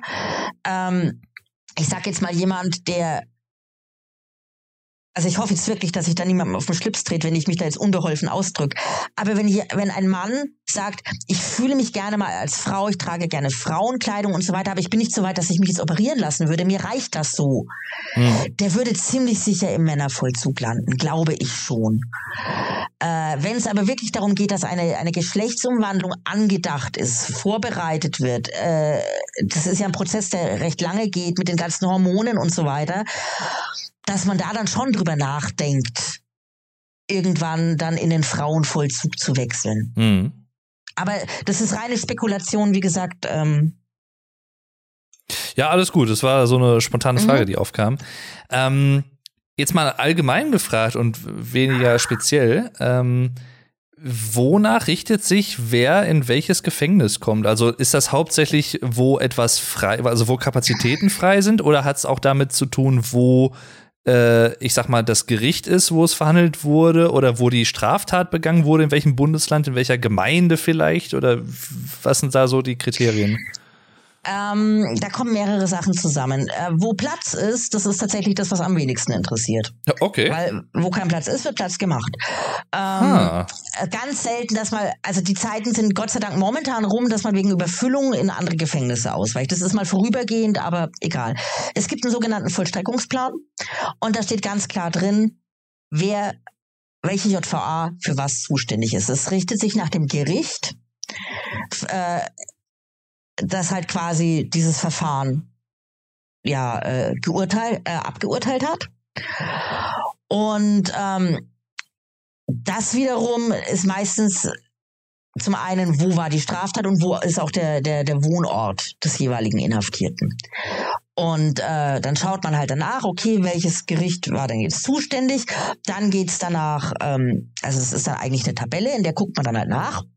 Erstmal der, der generelle Zuständigkeitsbereich in Form vom Gericht und dann Männer oder äh, Mann oder Frau, dann wie lange, wie, wie lang ist die Freiheitsstrafe, die er absitzen muss und dann bei Jugendlichen noch das Alter und dann gibt es noch den Unterschied zwischen Erst- und Regelvollzug, ähm, ob jemand eben erstmalig inhaftiert ist oder eben schon mehrfach inhaftiert war, wobei aber einer gewissen Haftdauer geht er automatisch in den Regelvollzug.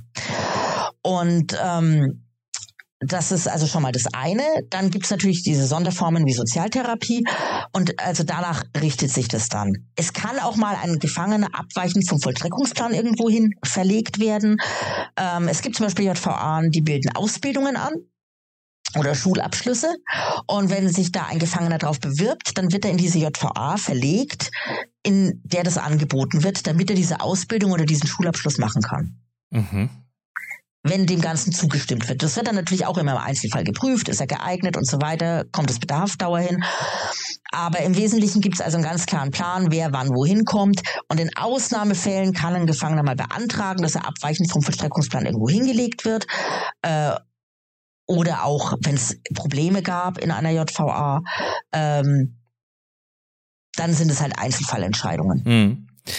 Ähm, vielleicht eine etwas komische Frage, aber Gibt es im Gefängnis, ähm, ja, wie soll ich jetzt sagen, so, so Phasen, also ich sag mal vielleicht typische Monate, wo immer mehr Gefangene äh, ankommen als ähm, in an, zu anderen Jahreszeiten vielleicht? Oder gibt es da irgendwie was, was du beobachtet hast? Ähm, also ich sag mal jetzt, das, das ist, es gibt ja in manchen äh, anderen Berufsfeldern gibt es ja zum Beispiel so eine Art Sommerloch oder sowas, wo vielleicht einfach äh, auch von den Gerichten weniger verhandelt wird und das dann erst irgendwie erst im Herbst verhandelt wird oder so.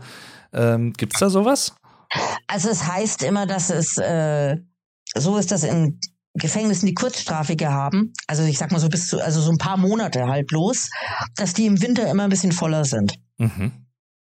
Weil es heißt, dass halt Leute, die auf der Straße leben, sich doch lieber über den Winter einsperren lassen. Da haben sie ein Dach über dem Kopf, es ist warm und sie haben was zu essen, hm. als dass sie auf der Straße leben. Hm. Und es gibt diese Fälle. Aber ich unterstelle mal, nicht in dem Ausmaß, dass sich das auf eine Gesamtgefangenenzahl bemerkbar niederschlägt. Mhm. Ähm, was man eher hat, ist, dass es äh, zum Beispiel nach bestimmten Großereignissen, dass da die Urhaft mal ganz gerne voll wird. Ja, mhm. äh, wenn irgendwo viel randaliert wird oder so, äh, dann kommt es häufig zu Straftaten und dann wird die Urhaft voll. Was wir gemerkt haben, war verstärkte Grenzkontrollen. Das haben wir ganz deutlich gemerkt. Mhm. Ja, in dem Moment, wo es verstärkte Grenzkontrollen gibt, äh, werden natürlich viele Leute kontrolliert, gegen die ein Haftbefehl vorliegt und dann zack rein. Ja, und die werden ansonsten natürlich noch lange draußen rumgelaufen eventuell. Ähm, also an Jahreszeiten würde ich es nicht koppeln, aber an solche Situationen schon. Wir hatten es jetzt dazu, äh, natürlich im Zuge der Pandemie, da gab es dann äh, eine längere Phase im letzten Jahr. Da sind äh, die Gefangenenzahlen ganz deutlich runtergegangen, weil Geldstrafen und so weiter ausgesetzt wurden mhm. oder ähm, Ladung zum Strafantritt, dass sich jemand stellen muss bei uns, um eine Haftstrafe zu verbüßen, dass das aufgeschoben wurde und so weiter. Und äh, da hatte ich teilweise wirklich mal eine Woche, da habe ich einen Zugang gehabt. Ui, okay. Das ist nicht viel, ja.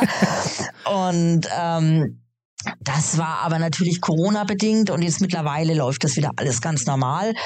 Aber wir hatten äh, Phasen, wo wir echt auch überbelegt waren. Das war aber auch nicht an eine Jahreszeit gebunden. Das war dann so vor 10, 15 Jahren. Da waren wir knallevoll und überbelegt. Mittlerweile sind wir richtig gut drunter hm. unterm, unterm Schnitt. Das ist aber eher so ein, so ein äh, Bayern oder sogar bundesweites Phänomen, dass da insgesamt die, die Haftzahlen runtergegangen hm. sind.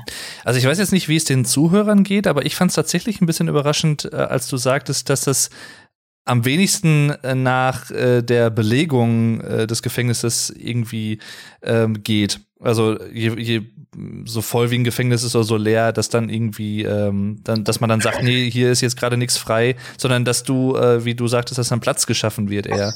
Ja, bis zu einer gewissen Grenze natürlich. Also mhm. es gibt, es kommt schon die Situation vor, dass äh, ein Gefängnis voll ist und niemand mehr aufnimmt. Aber mittlerweile ka kaum noch. Und es ist einfach so, ein Gefängnis hat immer eine Belegungsfähigkeit und dann hat es eine zweite Zahl, das ist dann die sogenannte Notbelegung. Mhm. Und bevor da nicht das Limit erreicht ist, wird aufgenommen. Mhm. Ja.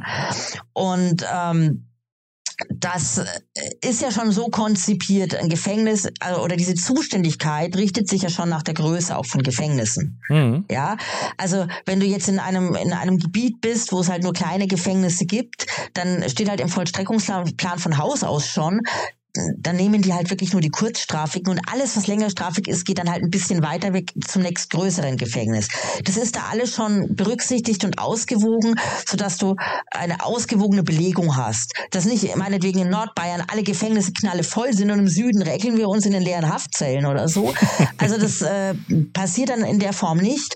Und wenn es wirklich mal so ist, dass ein Gefängnis voll ist und ein Aufnahmestopp da ist, dann geht's halt weiter zum nächsten. Dann mhm. regelt es aber noch nicht mal das Gericht, sondern dann ist, kommt halt die Polizei und die stehen halt vor der Tür, ah, wir haben ja einen Zugang und dann, wir nehmen nichts, wir sind voll. Mhm. Schaut, wo ihr bleibt, so ungefähr. Und dann telefonieren sie halt rum bei den ganzen umliegenden Gefängnissen und fragen halt, wer nimmt mir ab. Und ja. Ah, Aber es ist tatsächlich nicht das, woran sich vorrangig richtet. Das ist dann halt eine situationsbedingte Entscheidung, aber ähm, es ist jetzt nicht so, dass ein Urteil gefällt wird und dann ruft der Richter erstmal die Gefängnisse an und fragt, wer hat den Platz, da schicke ich ihn hin, sondern da gibt es schon erstmal ganz viele andere Kriterien, nach denen das geht. Mhm. Ganz kurz nochmal zurückgesprungen zum Thema Serien und Filme. Ähm, mhm. Gibt es da aus deiner realen Erfahrung her ähm, zu urteilen äh, oder danach zu urteilen, gibt es da besonders realistische Exemplare, die das wirklich ganz gut irgendwie dargestellt haben oder auch welche, die es vielleicht komplett, also unrealistisch irgendwie darstellen? Kannst du da irgendwie ein paar Sachen nennen oder ist dir da irgendwas aufgefallen? Es ist ganz, ganz schwierig. Also die meisten Gefängnisfilme, sag ich jetzt mal, sind keine deutschen Produktionen. Hm. Und ähm, da kann ich auch nicht dazu sagen, wie realistisch das ist. Wenn man jetzt ich kann jetzt zum Beispiel, ein, ein Weltklasse-Film ist The Green Mile. Ja, genau. Aber ich habe nie in einem amerikanischen Gefängnis gearbeitet. Ich habe nie in einem Todestrakt gearbeitet. Ich kann nicht mal ansatzweise sagen, wie gut der Film ist, was diesen Realitätsbezug angeht. Also mhm. so, äh, ich meine im Rahmen der Möglichkeiten, wenn wir von einem Stephen King Film reden, ja. Aber ich meine jetzt, was diese Örtlichkeit und das, das Setting angeht. Ähm, ich habe festgestellt, das klingt jetzt ganz bescheuert, es gibt deutsche Serien, Kriminalserien und so weiter. Meine Lieblingsserie im Namen des Gesetzes. Mm. Und ähm, ja, wo in manchen Folgen mal so einzelne Szenen in Gefängnissen spielen. Mm. Und die sind meistens okay. Meistens. Ähm, die Serie hinter Gittern Nee, es tut mir leid. Nein, geht gar nicht. Da brauchen wir gar nicht drüber diskutieren. geht gar nicht. Ähm, und ich kenne ansonsten nicht sehr viel. Es gibt natürlich den Film Das Experiment und ich gebe zu, dass ich ihn nicht gesehen habe. Mhm. Ähm, und von daher, ich kenne tatsächlich nicht sehr viel und schon gar nicht viel im, im deutschen Bereich, sodass ich es überhaupt beurteilen könnte. Mhm. Ich weiß aber, kann ich mal ganz kurz erwähnen, es gibt da so eine kleine Anekdote, die ich nicht selber erlebt habe, äh, von der mir aber ein Kollege erzählt hat. Ähm, das ist schon ganz, ganz lange her, da hat er noch in einer anderen JVA gearbeitet und da hat bei ihm mal ein Fernsehsender angerufen, die wollten ein paar Sachen wissen, weil sie eine Folge zum Bullen von, von Tölz gedreht haben, in dem ein Polizist plötzlich im Gefängnis eingesperrt werden sollte, weil er einer Tat verdächtigt war. Und sie wollten dann halt wissen, äh, wie sie bestimmte Sachen umsetzen könnten. Und äh, ja, weil der Polizist, der muss unbedingt in seiner Uniform dann im Hofgang sein. Mhm. Damit man ihn als Polizist erkennt. Und der Kollege hat auch gesagt, nein, das geht überhaupt nicht.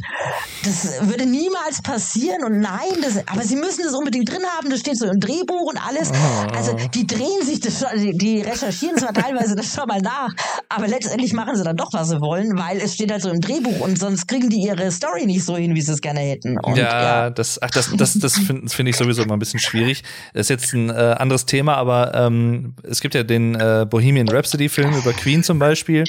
Ja. Und da haben sie aus dramaturgischen Gründen auch einiges abgeändert, was nicht der Realität entspricht, wie es vorgefallen ist und so. Und das sowas mhm. finde ich dann immer so ein bisschen so, na, muss das sein? Also. Ja, ich meine, ich kann es verstehen, sie machen Unterhaltungsfernsehen. Ja, klar, letztendlich ist es das. Aber ähm, ich, ich kann ja mal kurz als Beispiel erwähnen, ich lese unglaublich gerne Andreas Gruber. Mhm. Äh, die Todesreihe. Und ähm, Andreas Gruber ist ein österreichischer Autor für diejenigen, die ihn nicht kennen. Und ich, äh, die Todesreihe ist eine, eine hervorragende Thrillerreihe.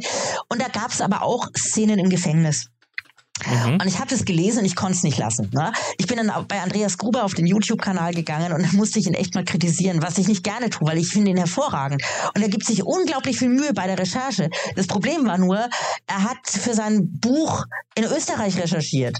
Mhm. Aber die Szene spielt in einem deutschen Gefängnis. Und ich war total verwirrt, weil er hat dann, die Österreicher haben ganz andere Dienstrangbezeichnungen. Die haben zum Beispiel einen Major. Das gibt's bei uns nicht. Mhm. Ja.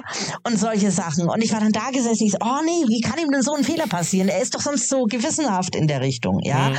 Und auch so bestimmte Vorgänge, die er dann beschrieben hat, ja, die waren wichtig und die hätte er jetzt auch schlecht anders schreiben können. Aber es hat halt nicht ganz gepasst. Ja. Mhm. Und, aber ich habe es ihm verziehen. Dafür sind seine Bücher zu gut. Hat er da irgendwie drauf reagiert oder so? Nee, leider nicht. Aber irgendwann schaffe ich es vielleicht mal zu einer Lesung oder sowas von ihm zu gehen. Und, dann, dann ich, ich war diejenige, die.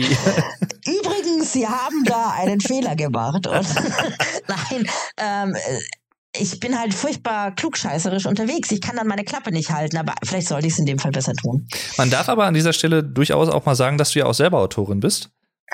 Ja, Hobbyautorin, aber das äh, ich habe unglaublichen Respekt davor, wenn Leute viel recherchieren, weil das ist das, was mich am meisten abschreckt. Mhm. Ich schreibe gerne, weil ich das Gefühl beim Schreiben gerne habe und tipp vor mich hin. Das ist für mich so eine seelische Befreiung und da kann ich nicht nebenbei noch ewig recherchieren. Mhm. Das, äh, ich schreibe für mich aus Genuss und nicht als, um damit Geld zu verdienen. Weil wenn ich damit Geld verdienen will, dann muss ich dafür viel Arbeit leisten, was diese Recherche angeht. Und das packe ich nicht. Mhm. Kann ich gut nachvollziehen. Ja. Ich bin ja selber auch ein Schreiberling und äh, ja. Da schreibt man am besten Fantasy, da kannst du die Recherche nämlich sparen. Ja, ja, ja. Das ist so. ich würde lieber andere Sachen schreiben, aber ich schreibe dann, meine längsten Bücher sind Fantasy-Bücher, weil da brauche ich mhm. nichts nachgucken. Irgendwo. Also wenn du möchtest, kannst du auch gerne mal sagen, wie deine Bücher heißen. Ähm, ja, gut, also die, die Reihe ist als E-Book verfügbar und heißt Sichelland. Ähm, und das ist auch die einzige Reihe, die ich veröffentlicht habe. Aber ähm, unter dem Pseudonym Christine Bo oder Christine Boy oder Christine Boy. Aber ähm, da habe ich jetzt auch schon einige Jahre nicht mehr weitergeschrieben. Und die anderen Sachen, die ich schreibe, das ist für mich. Da schreibe ich Buchentwürfe, Passagen, Kapitel, Handlungsstränge und speichere das auf meinem Computer ab und lese das ab und zu, wenn ich Bock habe. Mhm. Aber das ist dann nicht für andere. Hast du denn, um zum äh, Hauptthema zurückzukehren, mhm. ähm, oder vielleicht eine Brücke zu schlagen, ich drück's mal so aus. Hast du denn in den Büchern äh, auch teilweise zumindest Anekdoten oder in, in homöopathischen Dosen irgendwas auch mit reingeschrieben, verarbeitet, was du im Alltag, im Knast, im Gefängnis, in der JVA erlebt hast? Nee. Okay. ähm, ich habe ganz häufig den Satz gehört, ah, das musst du mal aufschreiben, das ist so witzig, wenn ich dann irgendwelche Geschichten mal erzähle, so im Freundeskreis, wo es halt äh, wirklich unter uns bleibt und so. Und dann sage ich mir, nee, ähm, Anekdoten aus dem aus meinem Berufsalltag zu schreiben, das geht nicht ohne weiteres. Man muss unglaublich viel erklären, damit die Leute überhaupt erstmal verstehen, worum es geht, mhm. weil die dieses ganze Hintergrundwissen nicht haben. Es ist ja doch sehr speziell bei uns. Ähm, und in dem Moment, wo du es erklärst, ist der Gag weg. Mhm. Also da fängt es ja schon mal an. Dann bin ich jemand, ich kann nicht gerade humorvoll schreiben. Das, äh, ich habe das Talent einfach nicht. Ich hätte es gerne, aber ich hab's nicht. Und dann ist es auch so, dass ähm, ganz viele Sachen, die kann ich gar nicht raushauen, weil das geht echt keinen was an. Ja, ja, klar. Und äh, da geht es teilweise mal um sicherheitsrelevante Sachen und vor allem ist es extrem peinlich für Betroffene teilweise. Und ich habe dann mal für mich mal ein, zwei Anekdoten versucht zu schreiben. Wie, wie würde ich das denn schreiben? Damit es vielleicht witzig ist, damit es die Leute verstehen.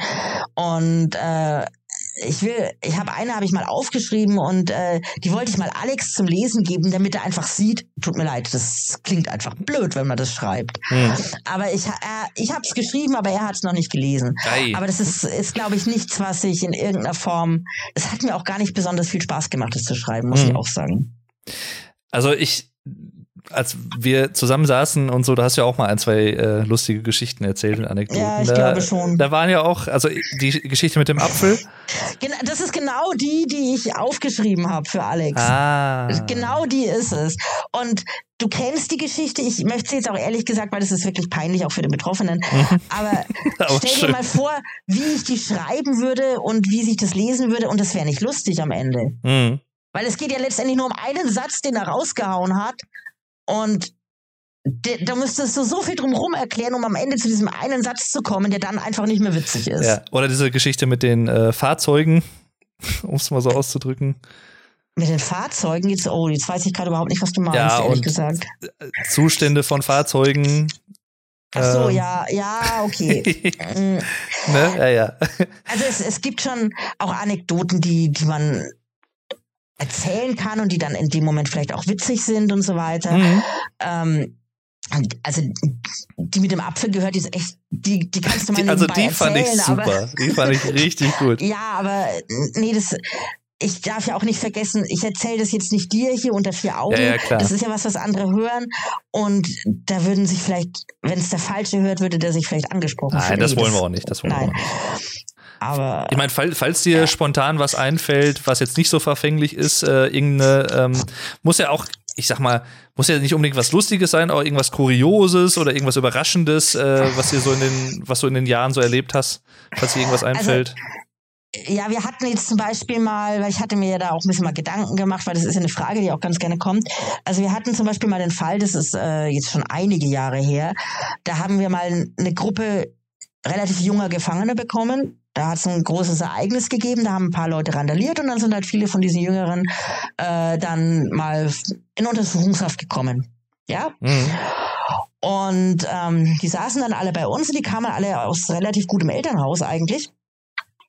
Und dann ähm, hat bei mir abends das Telefon geklingelt, dann hat einer angerufen und ja, er ist also der Vater von einem dieser Inhaftierten und ja, er hat da jetzt vom Gericht also Bescheid bekommen, dass sein Sohn bei uns ist und aus dem und dem Grund und da hat er wohl ziemlich Mist gebaut und er könnte jetzt wohl äh, einen Geldbetrag hinterlegen, Kaution ist ja so der, der landläufige Begriff dafür, mhm. ähm, damit die U-Haft eben aufgehoben wird und sein Sohn nach Hause kommt. Und ich habe mir schon gedacht, so, oh. es ist immer mit sehr viel Arbeit verbunden, wenn abends einer kommt und so einen Haufen Geld dabei hat. Und das sind so viele Quittungen, die man ausstellen muss und so. Mhm. Ich so, ja, können Sie machen, dann müssen Sie halt vorbeikommen. Ich so, ne, Moment mal, Moment mal. Kann ich meinen Sohn noch einfach noch vier Wochen bei Ihnen lassen? Nein. Und ich also, jetzt ernsthaft? Ich so, ja, natürlich, wenn Sie es nicht bezahlen, bleibt er bei uns. Dann melde ich mich in vier Wochen nochmal. Geil. Und auf.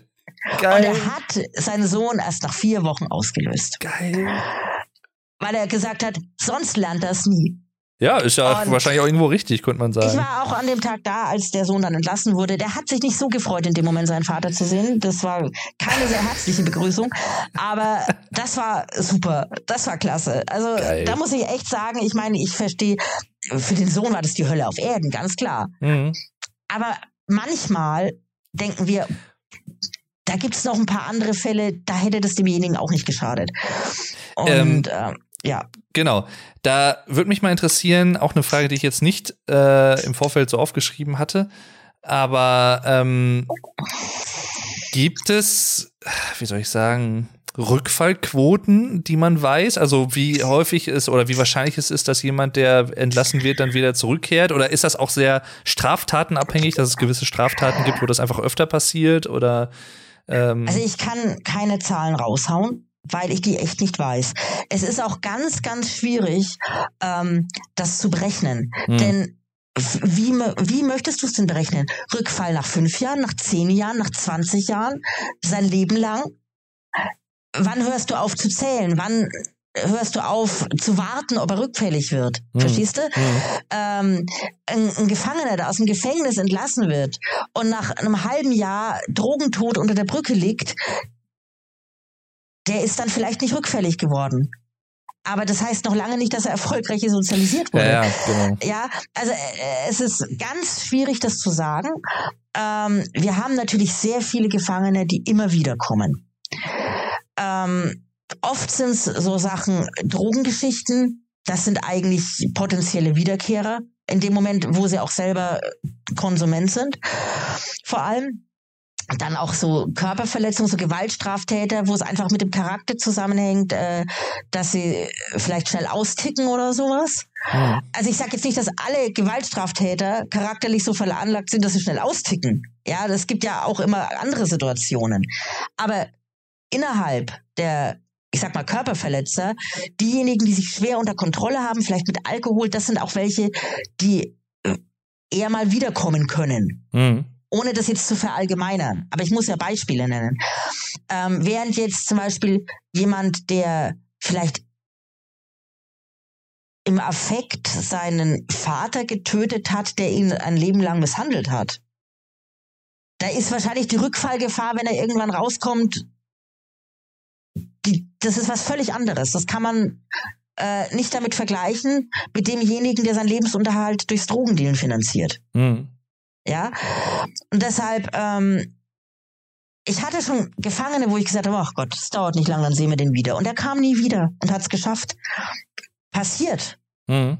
Und es gibt welche, die erlässt, entlässt man tatsächlich mal mit einem guten Gefühl und denkt sich, pff, das könnte was werden. Und dann stehen sie nach einem halben Jahr wieder auf der Matte. Ähm, es ist ganz schwer, an erfolgreiche Resozialisierung zu glauben, wenn man sieht, wie viele dann doch wiederkommen. Hm. Aber es gibt halt auch genügend, die nicht wiederkommen. Und deshalb ähm, ganz schweres Thema. Du wirst auch ganz schwierig, äh, da Statistiken dazu finden. Hm. Weil es, eben schwer, es ist ganz schwer zu berechnen, eben dieses wann rückfällig. Ja, hm. du kannst vielleicht sagen, so und so viele Prozent der Gewaltstraftäter werden nach zehn Jahren rückfällig, innerhalb von zehn Jahren rückfällig. Das kannst du sagen. Aber dieses generell rückfällig werden ist ganz schwierig. Hm. Wie ist das? Ähm, ich weiß nicht, ob dir das jetzt schon mal passiert ist äh, und wenn ja, ob du darüber irgendwie reden möchtest. Aber ähm, gibt es oder gab es bei dir auch schon mal so diesen Gedanken, was passiert, wenn ich jemanden im Alltag irgendwie treffe, der äh, bei uns vor im Knast war, der entlassen wurde, der quasi in Anführungszeichen ja auch resozialisiert ist im besten Fall. Ähm, wie reagiere ich dann oder äh, gab es sowas schon mal? Ja, gibt's, gibt's schon. Also man darf ja nicht vergessen, die Leute, die bei uns inhaftiert sind, die kommen ja auch häufig aus der Region. Und dann kann es natürlich passieren, dass mhm. du mal einen beim Einkaufen triffst oder irgendwie sowas. Sprechen die ähm, dich dann auch an oder äh, ignoriert man sich nicht, gegenseitig dann irgendwie. Ich bin ja jetzt nicht unbedingt jemand, der äh, sehr extrem viel Kontakt zu Inhaftierten hat. Durch hm. meinen Posten einfach. Hm. Ähm, ich habe aber die Erfahrung gemacht, wenn ich jemanden erkenne und er sieht mich, dann haben die eigentlich immer gegrüßt. Hm. Nicht so, dass sie kommen, oh, wie geht's Ihnen? Oder, das natürlich jetzt nicht, ne? Aber ähm, die grüßen und gehen weiter. Und genau das mache ich auch. Mhm. Ähm, grüßen ist dann für mich, das ist auch eine, eine Frage der Höflichkeit. Ähm, ich habe äh, tatsächlich den Inhaftierten, von dem ich vorhin erzählt habe, der so lange bei uns lebenslang und dann nach ganz langer Zeit rausgekommen ist, mhm. den habe ich tatsächlich mal äh, dann draußen auch gesehen und äh, kommt auch immer wieder mal vor. Und da kann man schon, ah, wie geht's Ihnen denn? Und wenn keiner dabei ist, weil ich will ihn jetzt ja nicht in die Verlegenheit bringen, dass jemand daneben steht, der vielleicht nicht weiß, dass er inhaftiert war und dann mhm. aus dem. Gespräch das raushört. Mhm. Also wenn, äh, wenn der mir jetzt auf der Straße begegnet, ist kein Zuhörer dabei, dann kann ich dann schon mal fragen, wie geht's Ihnen denn? Äh, das ist aber ein, ein spezieller Fall. Aber ansonsten, man grüßt sich und geht weiter. Und ah, ich ja. versuche jetzt auch, wenn ich jetzt, ähm, ich hatte das auch mal, das von einem Bekannten von mir dessen Bekannter, der war auch mal bei uns inhaftiert, das wusste ich ja auch nicht. Und dann haben wir uns dann mal gesehen und dann ähm, habe ich dann zu meinem Bekannten eben auch gesagt, ich so, du pass auf, ähm, weil der wusste das dann auch, äh, gesagt, da möchte ich keinen Kontakt. Und wenn wir jetzt uns irgendwo treffen oder irgendwo hingehen, dann möchte ich nicht, dass der da ist. Und ähm, nicht, weil ich jetzt sage, ich kann den nicht leiden oder so. Also ich will gar nicht erst diesen diese Konfrontation und diesen Kontakt haben. Und ähm, das war dann auch überhaupt gar kein Problem. Ja, kann ich auch gut war, nachvollziehen. War, ja, war auch keine so enge Freundschaft, dass es da jetzt permanent Probleme gegeben hätte oder so. Hm. Ja, ja. Also schon allgemein muss ich wirklich sagen, ist ein sehr interessantes Thema. Ähm, Gerade auch jetzt für mich als Außenstehenden, der jetzt auch selber nie bisher toi toi toi irgendwie was mit einem Gefängnis in, im Ansatz zu tun hatte. Ich bin mir nicht sicher. Es kann sein, dass wir damals, das war, glaube ich, so, da war ich irgendwie fünfte, sechste Klasse, da gab es, glaube ich, mal so eine Art Tag der offenen Tür oder so eine Führung. Das war mhm. aber, glaube ich, dann nicht im, Ge also im Gefängnis, sondern das war, glaube ich, in der Polizeistation bei uns, wo man auch mhm. ein paar Zellen hat. Und ja. ich glaube, die konnten wir uns mal angucken. Aber das war es dann auch wirklich. Äh, ja, bei fünfter, sechster Klasse glaube ich auch nicht, dass es ein Gefängnis war. Dann Polizei kann ich mir ja gut vorstellen, aber mhm. Gefängnis bei so Jungen machen wir das eigentlich nicht. Ja. Ähm, ich habe es vor, ja, ich, eher zum Beginn der Folge schon mal kurz angesprochen. Äh, Stichwort Isolationszellen. Mhm. Was ja, ich, ich klinge jetzt doof, wenn man es so formuliert, aber was muss man tun, um da reinzukommen? Äh, und wie, also wer entscheidet darüber, wie richtet, was, oder anders ausgedrückt, ähm, wonach richtet es sich, wie lang jemand da drin bleiben muss und wie, also, oder muss das vielleicht sogar erst richterlich, äh, richterlich angeordnet werden oder wie, wie läuft das ab? Das sind jetzt ganz viele verschiedene. Ja, das war äh, journalistisch nicht ja. äh, schlau gemacht, ich weiß. Nee, ja. war es nicht. Also erstmal ist es so, dass man unterscheiden muss, äh, also, oder was ist Isolation? Es gibt ja dieses land landläufige, der, der Bunker. Der Bunker. Ja, genau. Da gibt's ja schon mal zwei Varianten. Es gibt erstmal die Arrestzellen. Das ist eine Disziplinarmaßnahme. Ein Gefangener hat Mist gebaut in der JVA, keine Ahnung, hat vielleicht sich mit jemandem ein bisschen geprügelt oder hat einen Beamten beleidigt. Ja, be be beleidigt vielleicht noch nicht, aber ja, also hat halt irgendwie ein bisschen Mist gebaut und dann kriegt er eine Disziplinarstrafe und dann muss er zwei Wochen in Arrest. Meinetwegen. Ja, ähm, das ist dann eine ein Haftraum mit sehr reduzierter Einrichtung, hat er auch keinen Fernseher und so weiter, darf nicht am Freizeitprogramm teilnehmen und so weiter. Ähm, da sagen viele Gefangene schon, ich habe zwei Wochen Bunker gekriegt. Das ist aber jetzt nicht das, was du mit Isolationszelle meinst. Mhm. Ähm, die Isolationszelle, also bei uns heißt es besonders gesicherter Haftraum, ist ein Raum, in dem nichts ist. Da ist eine Matratze drin mit, einer, mit einem speziellen Überzug, der reißfest ist und den man auch abspülen kann und so weiter. Ähm, und dann ist eine im Boden eingelassene Toilette drin. Und das war's. Mhm. Da ist kein Tisch drin, kein Stuhl, ähm, keine Bettwäsche, keine Bettdecke, nichts. Ja, der Raum ist natürlich beheizt mit Fußbodenheizung und so weiter. Und er bekommt auch sein Essen, er bekommt äh, was zu trinken und so weiter. Er darf äh, dann auch ähm, unter Aufsicht zum Duschen und so. Aber ähm, das ist also diese besonders gesicherte Haftraum. Und der ist auch kameraüberwacht. Da kommt man aber natürlich nicht ohne weiteres rein und schon gar nicht willkürlich. Das ist gedacht, ähm, das ist eine besondere Sicherungsmaßnahme und es ist für Gefangene, die sich oder andere gefährden, körperlich gefährden. Mhm. Das heißt, er hat entweder jemanden angegriffen, einen Bediensteten oder, oder auch einen anderen äh, Gefangenen oder so, also wirklich körperlich angegriffen, ist gewalttätig geworden, ähm, dann kommt er da rein, ähm, bis er sich, ich sag mal, beruhigt hat und, und, und das Ganze sich wieder ein bisschen ja, deeskaliert ist und so weiter. Ähm, oder aber auch zum Beispiel, wenn er äh, einen Selbstmordversuch unternommen hat. In diesem Haftraum ist ja nichts drin, womit er sich selber irgendwie gefährden könnte. Da ist kein Gürtel drin, da ist nichts, womit er sich wehtun könnte, keine scharfen Kanten und nichts. Es ist aber keine Gummizelle oder so, ja? Also mhm. das gibt's nicht. Ähm, und also dieser besonders gesicherte Haftraum ist dafür gedacht, wenn kein anderes Mittel möglich ist, um eine Gefahr von Gefangenen oder von für andere abzuwenden. Und so ist es auch vom Gesetz her vorgeschrieben. Und der Aufenthalt dort, Aufenthalt hört sich jetzt ein bisschen sehr diplomatisch an, ähm, soll nicht länger als nötig stattfinden. Das heißt, also, wenn ein Gefangener daueraggressiv ist, jedes Mal, wenn wir da reingehen, um zu fragen, wie er denn drauf ist und so weiter, dann wird er da erstmal drin bleiben. Wenn er dann aber langsam sagt, okay, habe mich wieder beruhigt und so weiter. Man redet dann natürlich ein paar Mal mit ihm, achtet auch darauf, dass das jetzt nicht nur gespielt ist und so weiter. Dann kommt er da auch wieder raus. Hm. Und das soll sich ähm, auf, auf möglichst kurze Dauer beschränken. Das kann mal es können mal ein oder zwei Tage sein, es können auch mal vier, fünf Tage sein, wenn eine, also wir haben schon auch welche, da ist dann echt alles zu spät, ja. Und man glaubt es nicht, äh, wie die dann teilweise abgehen da drin. Und äh, das hört sich dann furchtbar an, wenn es heißt, oh, da ist fünf Tage in diesem Raum drin. Ja, das hat aber auch echt seinen Grund. Wir machen das ja nicht zu unserem Vergnügen, hm. ja. Und äh, wenn das ein Strafgefangener ist, äh, dann ist es so, dass ähm, in der JVA, dass die Anstaltsleitung entscheidet. Bei Gefahr im Verzug kann das jeder. Ich kann jetzt nicht abends um halb elf erstmal die Chefin anrufen und fragen, ob es ihr denn genehm ist, ob wir jetzt diesen Gefangenen in einen besonders gesicherten Haftraum äh, legen, wenn er gerade mit dem Stuhlbein um sich schlägt und die Kollegen verprügeln will. Mhm. ja, dann geht er erstmal da rein und danach rufe ich dann an und frage, hey, ist das okay? Und dann muss ein Arzt zustimmen. Und zwar umgehend.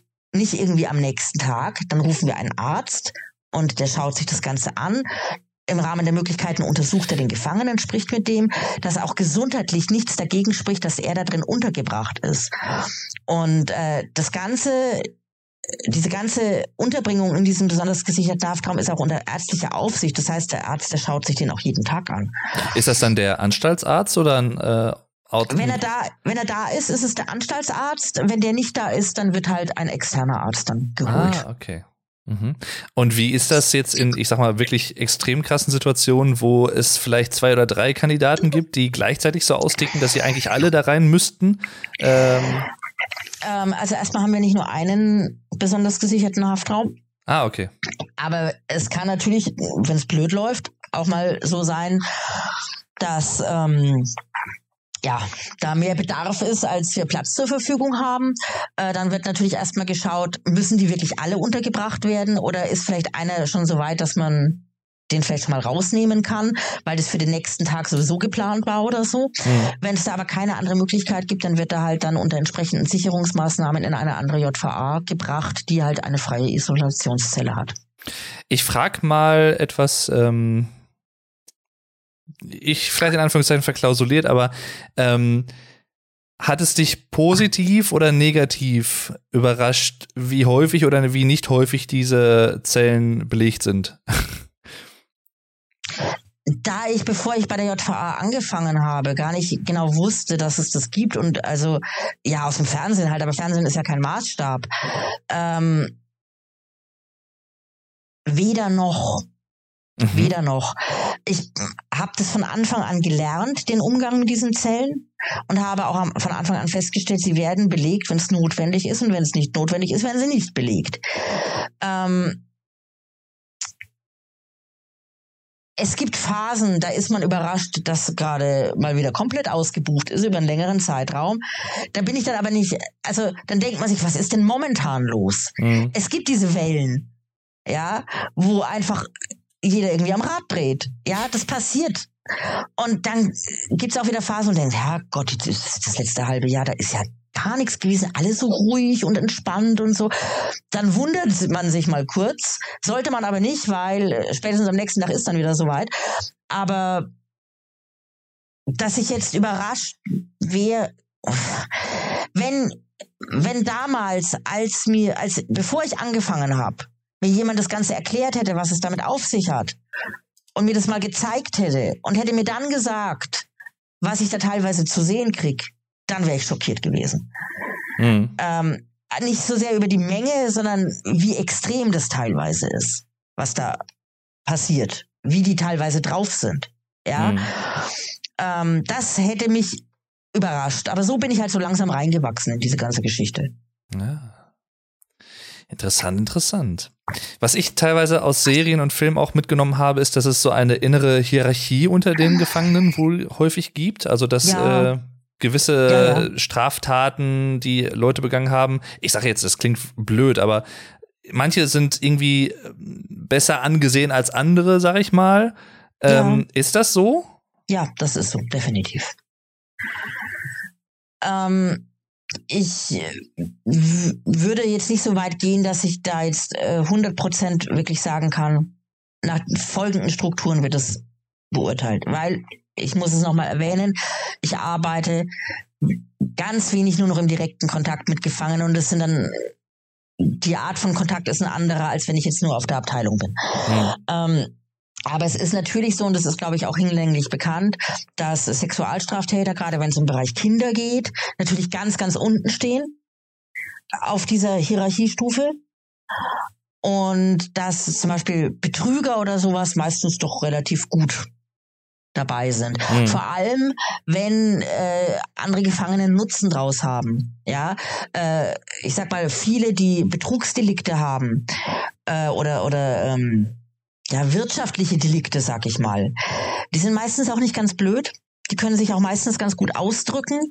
Äh, und können dadurch anderen Inhaftierten helfen, indem sie ihnen die Anträge schreiben, indem sie irgendwelche Beschwerdeschreiben für andere verfassen, zum Beispiel. Mhm. Ja, ähm, die kommen meistens ganz gut weg. Also im Vergleich zu anderen äh, also insbesondere, wenn dann das Delikt natürlich auch bekannt wird.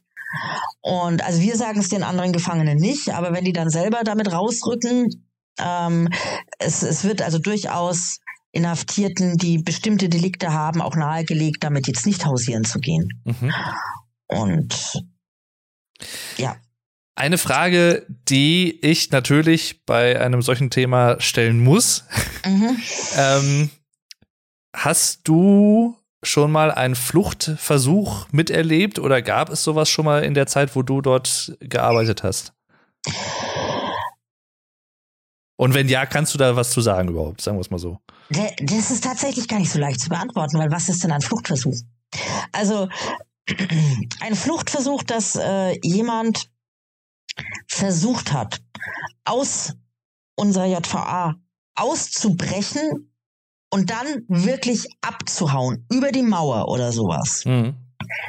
habe ich jetzt persönlich noch nicht in der Form gehabt. Ähm, es gibt immer so dieses, ähm, das inhaftierte Grenzen antesten, wo du dann dahinter kommst, dass sie versuchen, da irgendwas zu manipulieren oder so. Äh, wie ernst gemeint es dann wirklich ist, äh, steht immer ein bisschen in den Sternen, weil das ja dann meistens ja doch relativ frühzeitig auf, auffliegt. Äh, ich habe noch nicht zugeschaut, wie einer über die Mauer geklettert ist. Das jetzt nicht. Mhm. Ähm, man darf auch nicht vergessen, Flucht und Ausbruch ist nicht dasselbe. Flucht kann zum Beispiel auch sein, wenn jemand draußen zum Arzt oder ins, ins Krankenhaus gebracht wird, weil wir ihn in der JVA nicht behandeln dürfen oder können. Nicht dürfen, sondern nicht können. Ähm, und dann haut der ab. Mhm. Das ist eine Flucht. Ähm, eine Entweichung oder ein Ausbruch ist aus dem Bereich, aus dem umfriedeten Gelände heißt es so schön, also innerhalb der Mauer rauszukommen. Und das ist was ganz anderes. Da müssen ganz andere, da ist eine ganz andere Motivation dahinter. Ähm, so ein schnelles Weglaufen aus dem Krankenhaus oder sowas. Das äh, kann so eine Impulshandlung sein oh, Gelegenheit ist günstig, ich probiere das jetzt und renne einfach los, mhm. zum Beispiel. Ähm, dieses, ich, ich äh, fasse einen Plan, ich breche aus, ich beschädige vielleicht Gitterwände, Türen, was auch immer, ähm, oder noch Schlimmeres, äh, das, da, da steckt was ganz anderes dahinter. Mhm. Mir fällt grad, ist viel mehr Energie dahinter. Mir fällt gerade ein Film ein, ich glaube, der ist nicht so ganz bekannt, der heißt äh, Desperate Measures äh, mit äh, Michael Keaton. Ich glaube, oh. Ende 90er oder so. Die habe ich ewig nicht gesehen, aber kommt mir gerade tatsächlich wieder in den Sinn, mhm. weil also äh, Kinder nicht zu Hause nachmachen und so, aber da es ja halt ein ja öffentlicher Film ist oder so, kann ich das sicherlich äh, kurz erwähnen. Der wird nämlich auch, glaube ich, ausgeführt. Der hat, glaube ich, auch irgendeine Untersuchung oder so. Ich weiß nicht, ob das bei einem Arzt oder irgendwas sowas, aus einem Krankenhaus, glaube ich sogar. Mhm. Und äh, halt mit Handschellen und alles. Und der ist letztendlich entkommen, weil er sich den, ich glaube, den Daumen ausgerenkt hat oder so. Und ist so irgendwie dann, ähm, hat er sich dann befreien können. Aus der Handfessel wahrscheinlich. Ja. ja. Das äh, war sehr interessant, muss ich sagen. Das weiß ich, wo Andreas Gruber geklaut hat. Ähm. Ah, okay. Ja, also ähm, wie gesagt, äh, ich habe von vielen Sachen gehört. Ähm, ich würde mal unterstellen, dass solche Sachen wie aus dem Krankenhaus oder äh, aus einer Arztausführung raus, das kommt durchaus vor. Ähm, aus einem aus der geschlossenen Anstalt heraus, das ist bedeutend seltener. Und ähm, da, wo ich arbeite, da stehen wir sehr gut da, was mhm. das alles angeht. Das hört man gerne. Das wollte ich hören. ähm, ich würde sagen, so langsam kommen wir zum Ende. Ich habe aber noch ein, zwei Fragen, ähm, wenn das für dich okay ist. Das ist völlig okay. Super, das wollte ich hören.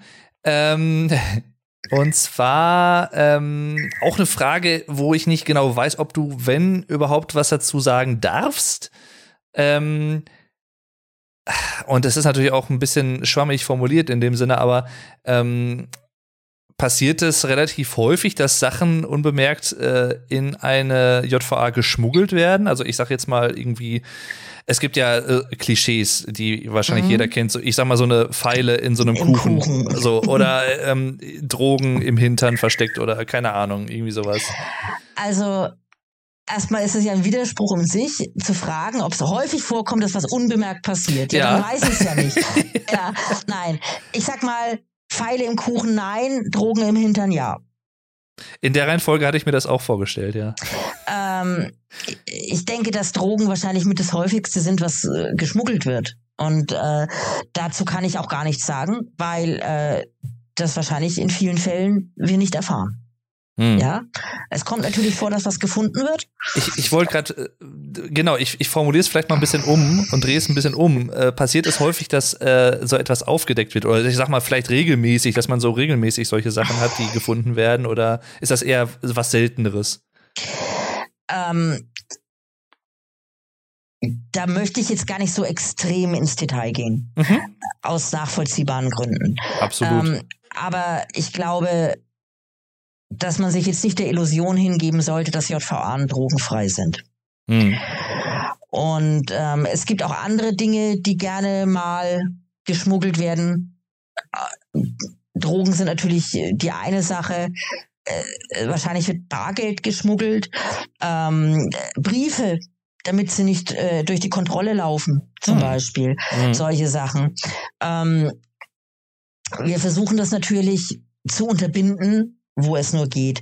Das ist auch, da sind wir wieder an, auch an einem Punkt, äh, wie unterschiedlich die Bundesländer arbeiten. In Bayern wird in der Hinsicht sehr, sehr viel kontrolliert und in anderen Bundesländern eher weniger.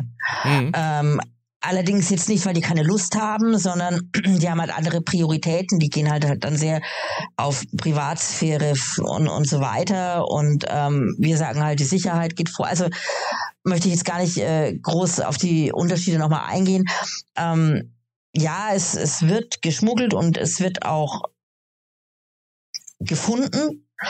Und dadurch, dass Kontrollen, äh, Durchsuchungen und so weiter zu unseren Haupt- oder zu unseren absolut alltäglichen Aufgaben gehören, was wir ständig machen, kann man sich natürlich auch denken, dass da ab und an mal auch was auftritt. Mhm. Sehr häufig sind es einfach nur Kleinigkeiten, die eigentlich gar nicht sicherheitsrelevant sind. Da wollen sie halt mal wieder austesten, wo gucken wir hin und so weiter. Ähm, aber es kommt natürlich auch mal vor, dass was anderes ähm, auftaucht. Hat das denn dann ich sag mal, direkte Auswirkungen auf, ja gut, Haftdauer und sowas müsste wahrscheinlich wieder dann ein Richter äh, oder ein Gericht dann anpassen oder klären? Oder wie wird das dann geahndet in dem Sinne? Ja, es kommt immer darauf an, was es ist. Ne? Mhm. Also wenn das jetzt Drogen sind, dann ist es natürlich eine Straftat und dann äh, wird das Ganze zur Anzeige gebracht. Das ist klar. Das ist dann ähm, ja BTM-Besitz oder was auch immer, je nachdem, was es ist und wie viel es ist. Also das dann schon. Wenn das jetzt ähm, was ist, was wirklich im Gesetz nicht verankert ist, sondern was was internes ist, weil er eine interne Hausregel quasi umgangen ist oder so, ja, mhm. ähm, dann äh, wird es mit einer Hausstrafe, also mit einem Disziplinarverfahren geahndet. Das kann dann eben sowas sein wie der Arrest, den ich vorhin angesprochen habe. Das kann aber auch sein, dass er jetzt einen Monat nicht zusätzlich einkaufen darf oder, mhm. oder dass er seinen Fernseher abgenommen bekommt für einen Monat oder nicht an Freizeitveranstaltungen teilnehmen darf oder sowas. Ähm, Also das sind diese Hausstrafen, diese Disziplinarmaßnahmen, das sind für interne Sachen. In dem Moment, wo es eine Straftat ist, ähm, wird die Straftat auch zur Anzeige gebracht. Hm. Wie ist das allgemein, äh, vielleicht nochmal gefragt, können die Gefangenen sich mit Arbeit im Gefängnis Geld verdienen oder wie äh, ist das organisiert? Es gibt Arbeitsbetriebe in den Gefängnissen. Je nach Gefängnisgröße äh, und so weiter gibt es verschiedene Möglichkeiten. Es gibt Gefängnisse, die haben Eigenbetriebe, sowas wie eine Schreinerei, eine Schlosserei, ähm, eine Metzgerei, natürlich gibt es oder in den meisten Gefängnissen eine Küche und so weiter. Da arbeiten Inhaftierte auch im Reinigungsdienst. Und dann gibt es noch äh, sogenannte Unternehmerbetriebe, da werden dann Fremdfirmen beschäftigt. Ähm, große Firmen, die man auch von draußen kennt, von denen man vielleicht auch Produkte einkauft, die dann im Gefängnis kleinere, einfachere Arbeiten anfertigen lassen, Sachen ein, also eintüten, also verpacken oder zusammenschrauben, zusammenbauen oder sowas. Und äh, da können Gefangene arbeiten. Es ist so, dass Strafgefangene zur Arbeit verpflichtet sind, sofern ein Arbeitsplatz zur Verfügung steht. Und die meisten möchten eigentlich auch ganz gerne arbeiten. Zum einen haben sie dann eine Beschäftigung und zum anderen haben sie ein bisschen zusätzliches Geld. Sie verdienen bei uns sehr, sehr wenig im Vergleich zu draußen. Das darf man nicht äh, vergleichen. Aber ein Gefangener hat ja auch Haftkosten. Also er hm. verursacht ja Kosten. Er isst, er bekommt Kleidung, ähm, das Personal kostet das Gebäude kostet, das Inventar, der Strom und so weiter. Und äh, das wird auf jeden Inhaftierten umgelegt, dass man ungefähr weiß, wie viel kostet ein Gefangener am Tag. Und deshalb verdienen die jetzt natürlich nicht so sehr viel Geld, weil ein Teil von dem, was sie quasi erarbeiten, sich auf diese Haftkosten dann natürlich, das wird dann umgerechnet. Mhm.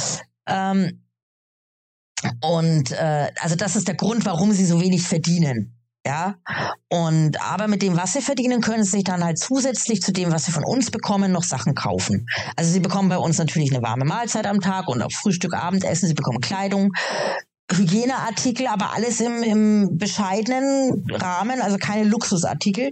Äh, wenn sie dann natürlich ihre speziellen Kosmetikartikel wollen oder auch Tabak, Kaffee oder sowas, Schokolade, das müssen sie sich dann selber kaufen von dem Geld, das sie bei uns verdienen. Mhm.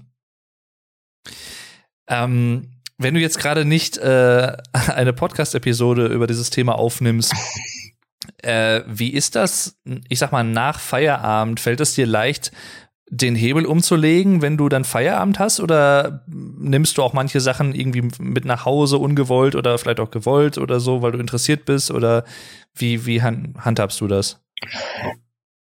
In der Regel fällt die Tür hinter mir zu und damit ist mein Arbeitstag beendet.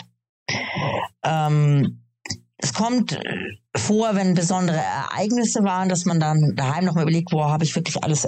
Also hängt auch mit meinem Posten zusammen. Ähm, wir hatten vor einiger Zeit einen Brand und da habe ich dann natürlich sehr, sehr viel zu tun und zu organisieren. Und dann geht man natürlich nach Hause und überlegt nochmal, habe ich wirklich an alles gedacht? Habe ich äh, äh, alles richtig gemacht? Habe ich vielleicht irgendwo Mist gebaut? Oder ähm, hätte ich vielleicht noch irgendjemandem was mitteilen müssen oder sowas? Ähm, das ist aber selten. Ähm, normalerweise nehme ich da nichts. Es ist jetzt nichts, was mich dann belastet, was, wo ich mir daheim noch groß Gedanken mache oder so. Es sind dann eher so organisatorische Sachen. Und es ist wahrscheinlich so, wenn jemand in einem Büro arbeitet und äh, er geht nach Hause, dann überlegt er auch, oh, habe ich meinem Kollegen eigentlich den Ersatzschlüssel gegeben oder so, sowas in der Art. Ne? Hm. Ähm, also jetzt nicht im Sinne, dass mich das jetzt seelisch permanent beschäftigt. Das kommt eigentlich nicht vor. Und dass ich mich mit irgendwas noch interessensmäßig auseinandersetzt, das war vielleicht am Anfang so, äh, aber jetzt mittlerweile nicht mehr. Also ich kann da eigentlich sehr gut abschalten. Ähm, ich weiß nicht, ob die Frage zu allgemein ist und deswegen schwer zu beantworten, wenn überhaupt, aber Gibt es vielleicht auch da noch mal vor dem Hintergrund deiner Erfahrung im, im Praxisalltag in einem Gefängnis oder so und in der, gut, du musst ja selber keine Haft verbüßen, zum Glück, aber äh, ja. ne, gibt es bestimmte Gesetze oder ähm, ja, Tradition ist natürlich äh, schwieriges Wort in dem Zusammenhang, aber es gibt ja manchmal so inne ungeschriebene Regeln, zum Beispiel auch vielleicht in Gefängnissen oder so, die sich so eingebürgert haben im Laufe der Jahre. Gibt es da bestimmte Sachen, die dich stören oder vielleicht auch, wenn man es mal sehr allgemein fasst, vielleicht am deutschen Justizsystem, also wie diese Abläufe sind, ähm, wo du sagst, das müsste man eigentlich mal erneuern, das ist nicht mehr zeitgemäß oder das fand ich immer schon doof. Ähm, sowas in die Richtung? Puh, ja, das ist nicht so einfach. Ähm, ich bin kein Jurist. Und weil ich kein Jurist bin, maße ich es mir nicht an, über Gesetze zu urteilen oder über die Umsetzung von Gesetzen. Ähm, was ich nicht, was, was mir nicht gefällt, aber das ähm, wird man schwer umsetzen können, weil wir leben mal in einem echten Bürokratiestaat. Das ist so. Manche Sachen dauern wirklich lange. Und ähm, das ist sehr unangenehm teilweise. Mhm. Also ähm, nur mal als Beispiel, wenn jemand zu uns kommt, gerade ein Untersuchungsgefangener. Also Untersuchungsgefangener ist jemand, der quasi festgenommen wird, weil er gerade eine Straftat begangen hat. Und dann ist er in Haft, bis die Ermittlungen mal fortschreiten und vielleicht eine Verhandlung anberaumt wird oder sowas. Also der hat noch keine Strafe, der wartet noch drauf. Ähm, und da ist es also so, dass ähm, die Zuständigkeit beim Gericht liegt. Das heißt, jeder Besucher, der ihn besuchen möchte, muss erst vom Gericht eine Erlaubnis bekommen. Jeder Brief, den der Gefangene bekommt, muss erst ans Gericht, dort wird es kontrolliert und dann kommt er zu uns zurück. Da machen wir gar nichts, das liegt alles beim Richter. Und äh, das ist was, was immer sehr schwierig ist. Jemand kommt zu uns der ist noch keine halbe Stunde da, dann rufen schon die Angehörigen an, oh, die Polizei hat mich verständigt, mein Mann ist bei Ihnen und jetzt will ich wissen, wann kann ich ihn sehen, wann kann ich ihn sprechen, was ist los, wie lange muss er da bleiben. Mhm. Ähm, und dann musst du dieser aufgebrachten Frau oder, oder wem auch immer verklickern, dass sie jetzt echt mal eine Woche, zwei Wochen sich zurücklehnen kann, mhm. weil da passiert jetzt gar nichts. Ähm, sie kann ja nicht ohne weiteres sprechen. Da muss erst ganz viel passieren in Sachen Organisation. Ähm, sie kann ihm einen Brief schreiben, aber bis er den kriegt, das dauert ein paar Tage. Und bis er dann antwortet, dauert es auch wieder ein paar Tage, weil das Ganze ja übers Gericht gehen muss und so weiter. Und äh, da, das ist was, ähm, ich habe da ja auch nicht wirklich eine Lösung dafür. Ähm, aber das ist was, wo ich fast täglich merke, dass das ganz schwierig ist, damit mhm. umzugehen und das den Leuten auch zu vermitteln. Ähm, ja, vor allem, ich könnte mir vorstellen, ja. dass dann auch manche Leute dann, ich sag mal, auf dich zum Beispiel irgendwie sauer reagieren, obwohl du ja nichts dafür kannst. Also, ja, ja, sicher, na. aber das gehört halt dazu. Und äh, äh, ich bin auch nur ein Mensch. Es kommt auch immer darauf an, wie die auf mich zukommen. Also mhm. ich bin eigentlich schon jemand, der versucht es den Leuten zu erklären, weil nur ich habe, das ist so meine Grundphilosophie. Wenn jemand versteht, warum wir etwas machen, kann es auch akzeptieren. Mhm. Und es nützt mir nichts, wenn ich immer nur sage, so ist es, finden Sie sich damit ab. Und ich sage jetzt zum zehnten Mal nein und jetzt lege ich auf. Das kann ich auch machen. Mhm. Ja, ähm, aber das bringt mir nichts. Ich setze mich lieber eine halbe Stunde mit jemandem auseinander und bete ihm das alles vor, bis er es mal begriffen hat. Dann habe ich danach aber auch meine Ruhe, weil ich weiß, der ruft nicht nochmal an. Ja. Ähm, aber also die, dieses, dass es einfach lange dauert, dass es alles sehr bürokratisch ist. Es müssen tausend Anträge gestellt werden für jeden Scheiß, sag ich mal. Mhm. Und auch wir kämpfen extrem mit der Bürokratie. Du glaubst gar nicht, wie viele Formblätter wir jeden Tag ausfüllen müssen. Für jeden Scheiß. Und für jeden Scheiß muss der andere, wenn du ihm was erklärst, unterschreiben, dass du ihm das erklärt hast. Also nein, das ist, es ist grausam. Das behindert uns in der Arbeit. Das kann man niemandem erklären. Das verschwendet Unmengen an Papier. Das braucht kein Mensch, aber man muss sich natürlich in allen Punkten permanent absichern und hier muss noch eine Unterschrift drunter. Ja. Und das ist schon was, das äh, ich habe keine Lösung, weil ich in jedem Einzelfall verstehe, warum man das in diesem Fall so macht. Aber in der großen Masse ist es eine unglaubliche Belastung. Und also die, dieses lange, zähe, das heißt ja auch immer, die Mühlen der Justiz malen langsam, ja, wenn sie nicht gerade stehen bleiben. Mhm. Und äh, und die Bürokratie. Das ist vor allen Gesetzen und so weiter das, wo ich sagen würde, das würde ich mir wirklich wünschen, wenn sich da mal was tun würde. Aber ich kann es mir nicht vorstellen. Und wie gesagt, ich habe auch gar keinen besseren Vorschlag, leider. Mhm. Kann ich äh, sehr gut nachvollziehen. Ja. Ähm, ja, eine Frage, die ich mir zwar aufgeschrieben hatte, die ich mir aber, glaube ich, sparen kann. Äh, bist du mit deiner Stelle zufrieden? Würdest du dieselbe Stelle nochmal antreten? Äh. Das, ja, das ist die Frage, ne? Ja. Ich bin mit meinem Posten, den ich habe, zufrieden und würde diesen Posten jederzeit wieder nehmen.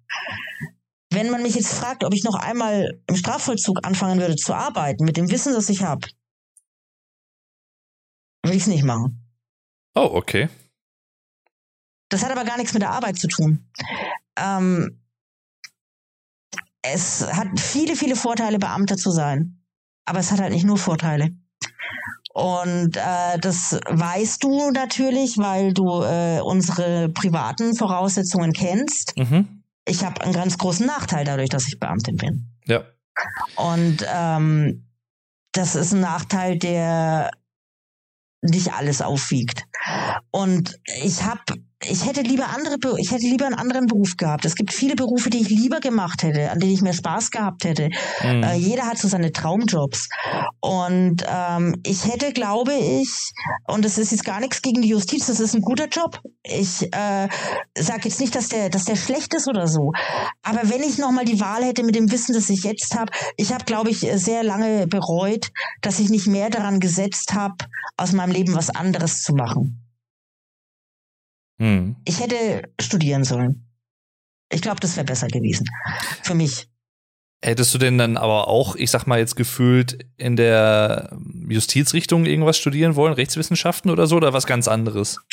Also ich habe in der Ausbildung festgestellt, dass mir Strafrecht unglaublich äh, Spaß gemacht hat. Das war mein bestes Fach. Hm. Ähm, allerdings habe ich das erst in der Ausbildung festgestellt ähm, ich hätte vor der Ausbildung, bevor ich bei der Justiz war, glaube ich, jetzt nicht Jura studiert, weil mich das damals nicht so gereizt hat. Ich hätte was im Bereich äh, Kunst, Kunstgeschichte studiert. Ähm, das wäre mein Ding gewesen. Oder, oder vielleicht im Bereich Journalismus.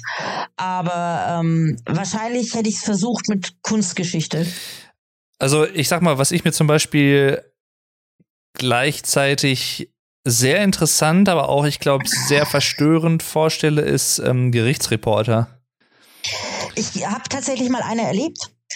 Und äh, ich weiß jetzt ihren Namen nicht, ihr Nachname ist Friedrichs. Und Gisela. Heißt, äh, Gisela, Gisela ja? Friedrichsen. Vom mhm. Spiegel war sie oder Das ist, das ist äh, vom Spiegel, glaube ich. Das ist, glaube ich, mit die bekannteste deutsche Gerichtsreporterin. Ja, ich war neben ihr gesessen. Ach, geil. Äh, ja, ich war mal bei einem Inhaftierten äh, tatsächlich in der Urteilsverkündung und im Plädoyer das hat sich über mehrere Verhandlungs-, über viele Verhandlungstage gestreckt.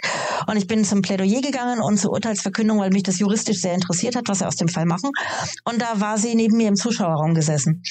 Und ich habe mir auch danach die Berichterstattung angehört, wo sie auch interviewt wurde und so weiter. Mhm. Und äh, ich würde mich jetzt, ich würde jetzt mir nicht erlauben, ihre Arbeit zu urteilen, weil da kenne ich zu wenig. Ich habe wirklich nur diese wenigen Interviews mit ihr gesehen. Äh, da hat sie auf mich einen Eindruck gemacht, wo ich gedacht hätte, wenn alle Gerichtsreporter so wären, dann könnte ich Journalismus in diesem Bereich ernster nehmen.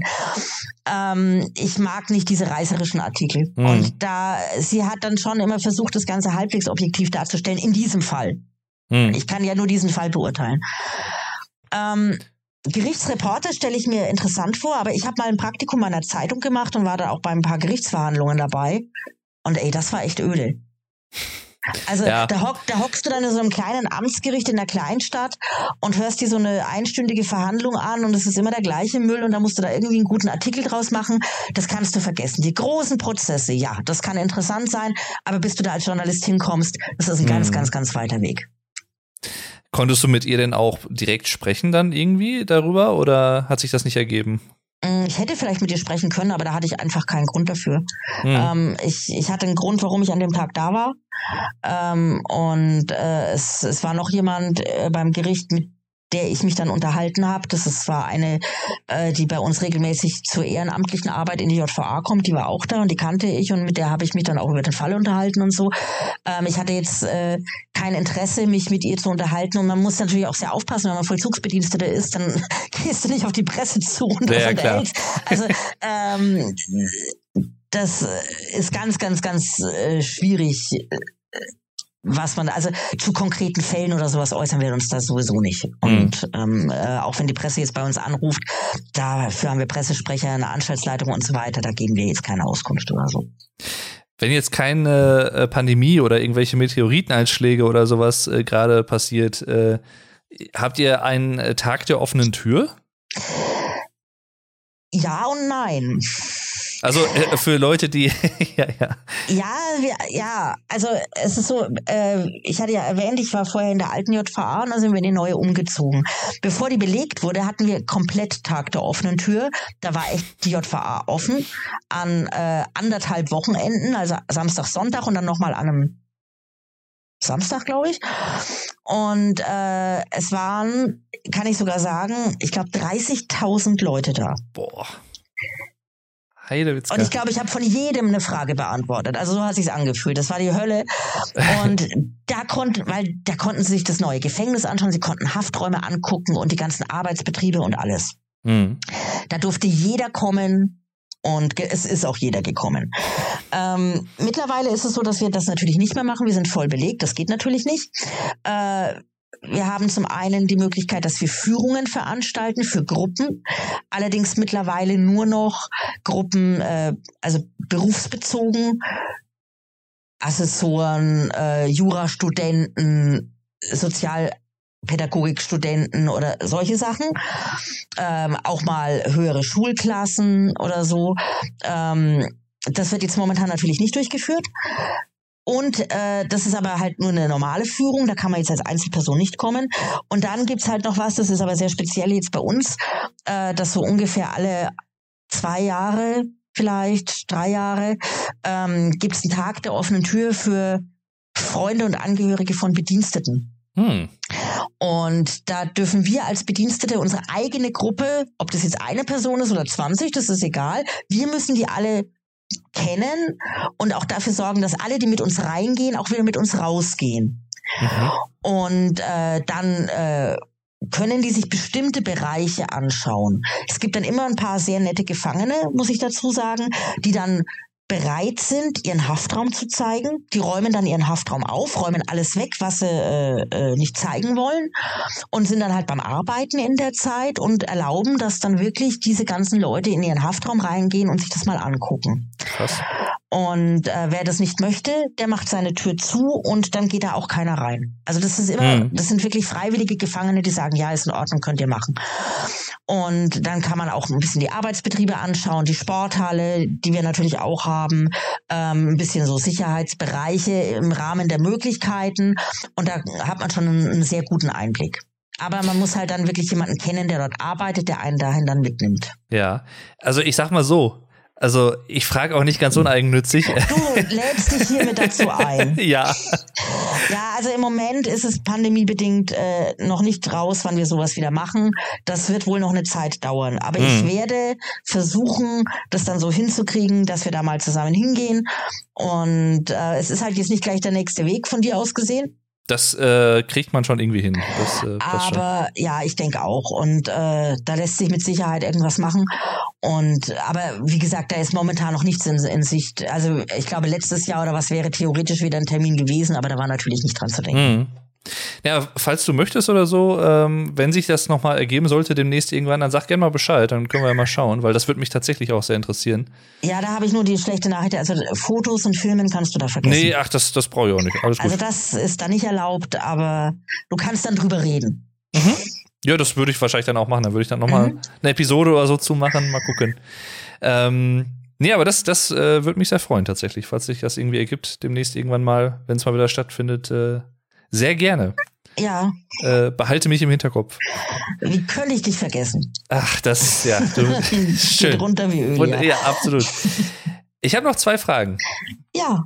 Ähm, die eine Frage könnte man eigentlich auch als letzte Frage nehmen, weil sie ein bisschen philosophisch vielleicht ist. Aber, und das, das eignet sich immer so schön als letzten, äh, weiß ich nicht, äh, als Schlusssatz, aber ich frage sie einfach mal. Hm, ja. Hat sich dein Menschenbild durch die Arbeit in der JVA im Vergleich zu der Zeit davor verändert? Und wenn ja, inwiefern, beziehungsweise warum? glaube nicht, dass ich darauf eine Antwort geben kann, die gut für mich ist. Weil ich äh, blöderweise, ich glaube, dass ich, was, was das angeht, ein relativ ehrlicher Mensch bin. Und ähm, ja, hat es. Ich frag mal, oder ich, ich, also ich könnte mir vorstellen, als jemand, der nicht im Gefängnis tätig ist, dass das eher die Regel sein könnte mit den Erfahrungen, die man da, weil es einfach auch alltäglich äh, dann irgendwann ist, natürlich im Arbeitsalltag. Ich weiß nicht, ob es was damit zu tun hat. Ich habe mit 20 angefangen. Und ich glaube, dass jemand, der mit 30 anfängt und schon zehn Jahre irgendwo in der freien Wirtschaft gearbeitet hat, da schon viel weiter ist, äh, sein Menschenbild gefestigt zu haben, als ich es damals war. Ich, bin, ich glaube, ich bin sehr durch den Beruf geprägt worden noch. Hm. Und ähm, ich wäre nicht der Mensch, der ich jetzt bin, wenn ich einen anderen Beruf gehabt hätte. Das muss ich ganz klar sagen. Ähm, auch im Umgang mit anderen Menschen. Und ähm, ich glaube, dass ich misstrauischer geworden bin und kritischer geworden bin was, also vor allem bin ich misstrauischer geworden, das glaube ich schon. Mhm. Ähm, ich glaube auch, dass ich mehr Vorurteile habe. Weil, das klingt jetzt bescheuert, aber das ist mein Job, Vorurteile zu haben. Mhm. Ähm, also nicht falsch verstehen, aber es kommt jemand und ich habe ein paar Daten über den. Ja, es kommt ein Neuzugang und ich habe ein paar Daten und du schiebst den automatisch in eine Schublade. Du musst schon mal einschätzen, könnte der gefährlich sein, könnte der selbstmordgefährdet sein und solche Sachen. Auf, du hast noch gar nicht mit dem gesprochen. Ja? Hm. Einfach auf, aufgrund der Papiere, die du bekommst, musst du den schon in irgendeine Schublade zumindest bis zum nächsten Tag erstmal reinschieben, damit bis zum nächsten Tag erstmal nichts passiert. Ja. Und äh, also ich, ich schiebe keinen Gefangenen in die Schublade. Ich meinte jetzt das Denken in die Schublade schieben. Ne? Mhm. Ähm, also und und das äh, dann gewöhnt man sich das auch ganz schnell an, das äh, ständig zu tun. Ähm, aber ich glaube, dass ich äh, ich bin kein sehr großer Menschenfreund und ähm, ich weiß nicht, ob ich das vorher war, aber auf jeden Fall bin ich es jetzt noch sehr viel weniger. Hm ich versuche zwar mit Menschen gut umzugehen, also wer mich kennt, wird das jetzt bestreiten, aber äh, nö, nö, ach komm. Also ich sag mal, äh, ich, ich bekomme häufig gesagt, dass ich zu Besuchern und so weiter sehr viel netter bin als zu meinen Kollegen. Das mag ja durchaus sein. Also ich versuche halt die, die, diese Unbeteiligten, also Besucher und Rechtsanwälte oder sowas, ja, die äh, als als als Kunde oder, oder als Fragenstelle zu mir kommen, da versuche ich schon die gewisse Höflichkeit zu wahren und so weiter. Und da bemühe ich mich schon, das macht mir auch Spaß. Mhm. Aber insgesamt habe ich, glaube ich, äh, ich glaube, meinem Charakter hat der Job nicht gut getan. Ja, können wir mal so stehen lassen. Also ich kann da, wie gesagt, das, äh, ich mag dich so wie du bist und äh, Danke. weiß das auch sehr zu schätzen. Jetzt kannst du mich auch nicht mehr ändern, hättest ja, 20 ist, Jahre früher kommen müssen. Das ist äh, wahrscheinlich richtig. Nein, aber ich finde, das passt so. Aber ich, ich kann das ähm, schon verstehen, was du so sagst und äh, wie du auch darauf kommst, dass es so ist. Ähm, eine Frage, die mir jetzt gerade noch spontan einfiel, die schiebe ich jetzt noch mal kurz ein.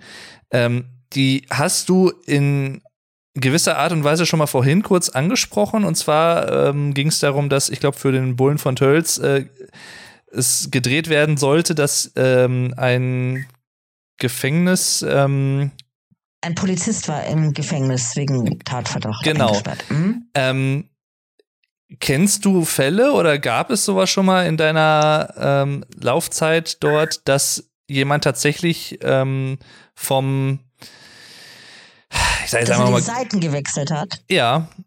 Ja. Ui.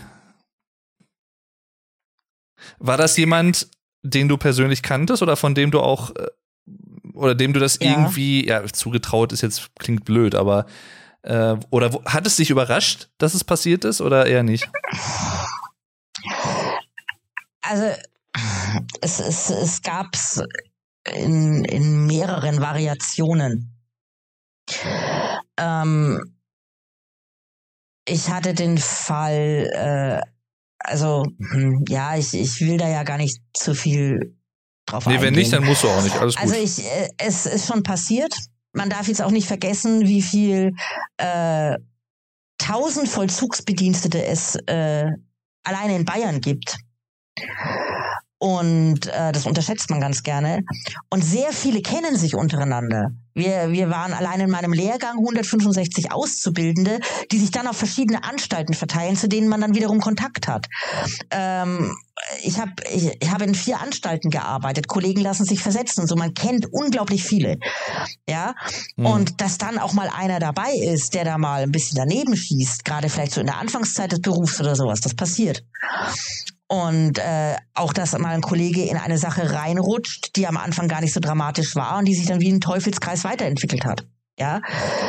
Und ähm, deshalb, äh, es waren ganz, ganz, ganz, ganz, ganz wenige Fälle, aber es war auch nicht nur einer. Und es äh, kam auch vor, also, dass ich die Person gekannt habe nicht, dass ich jetzt eng mit diesen Personen befreundet war oder so. Ähm, es gab einen Fall, da war ich überrascht. Mhm.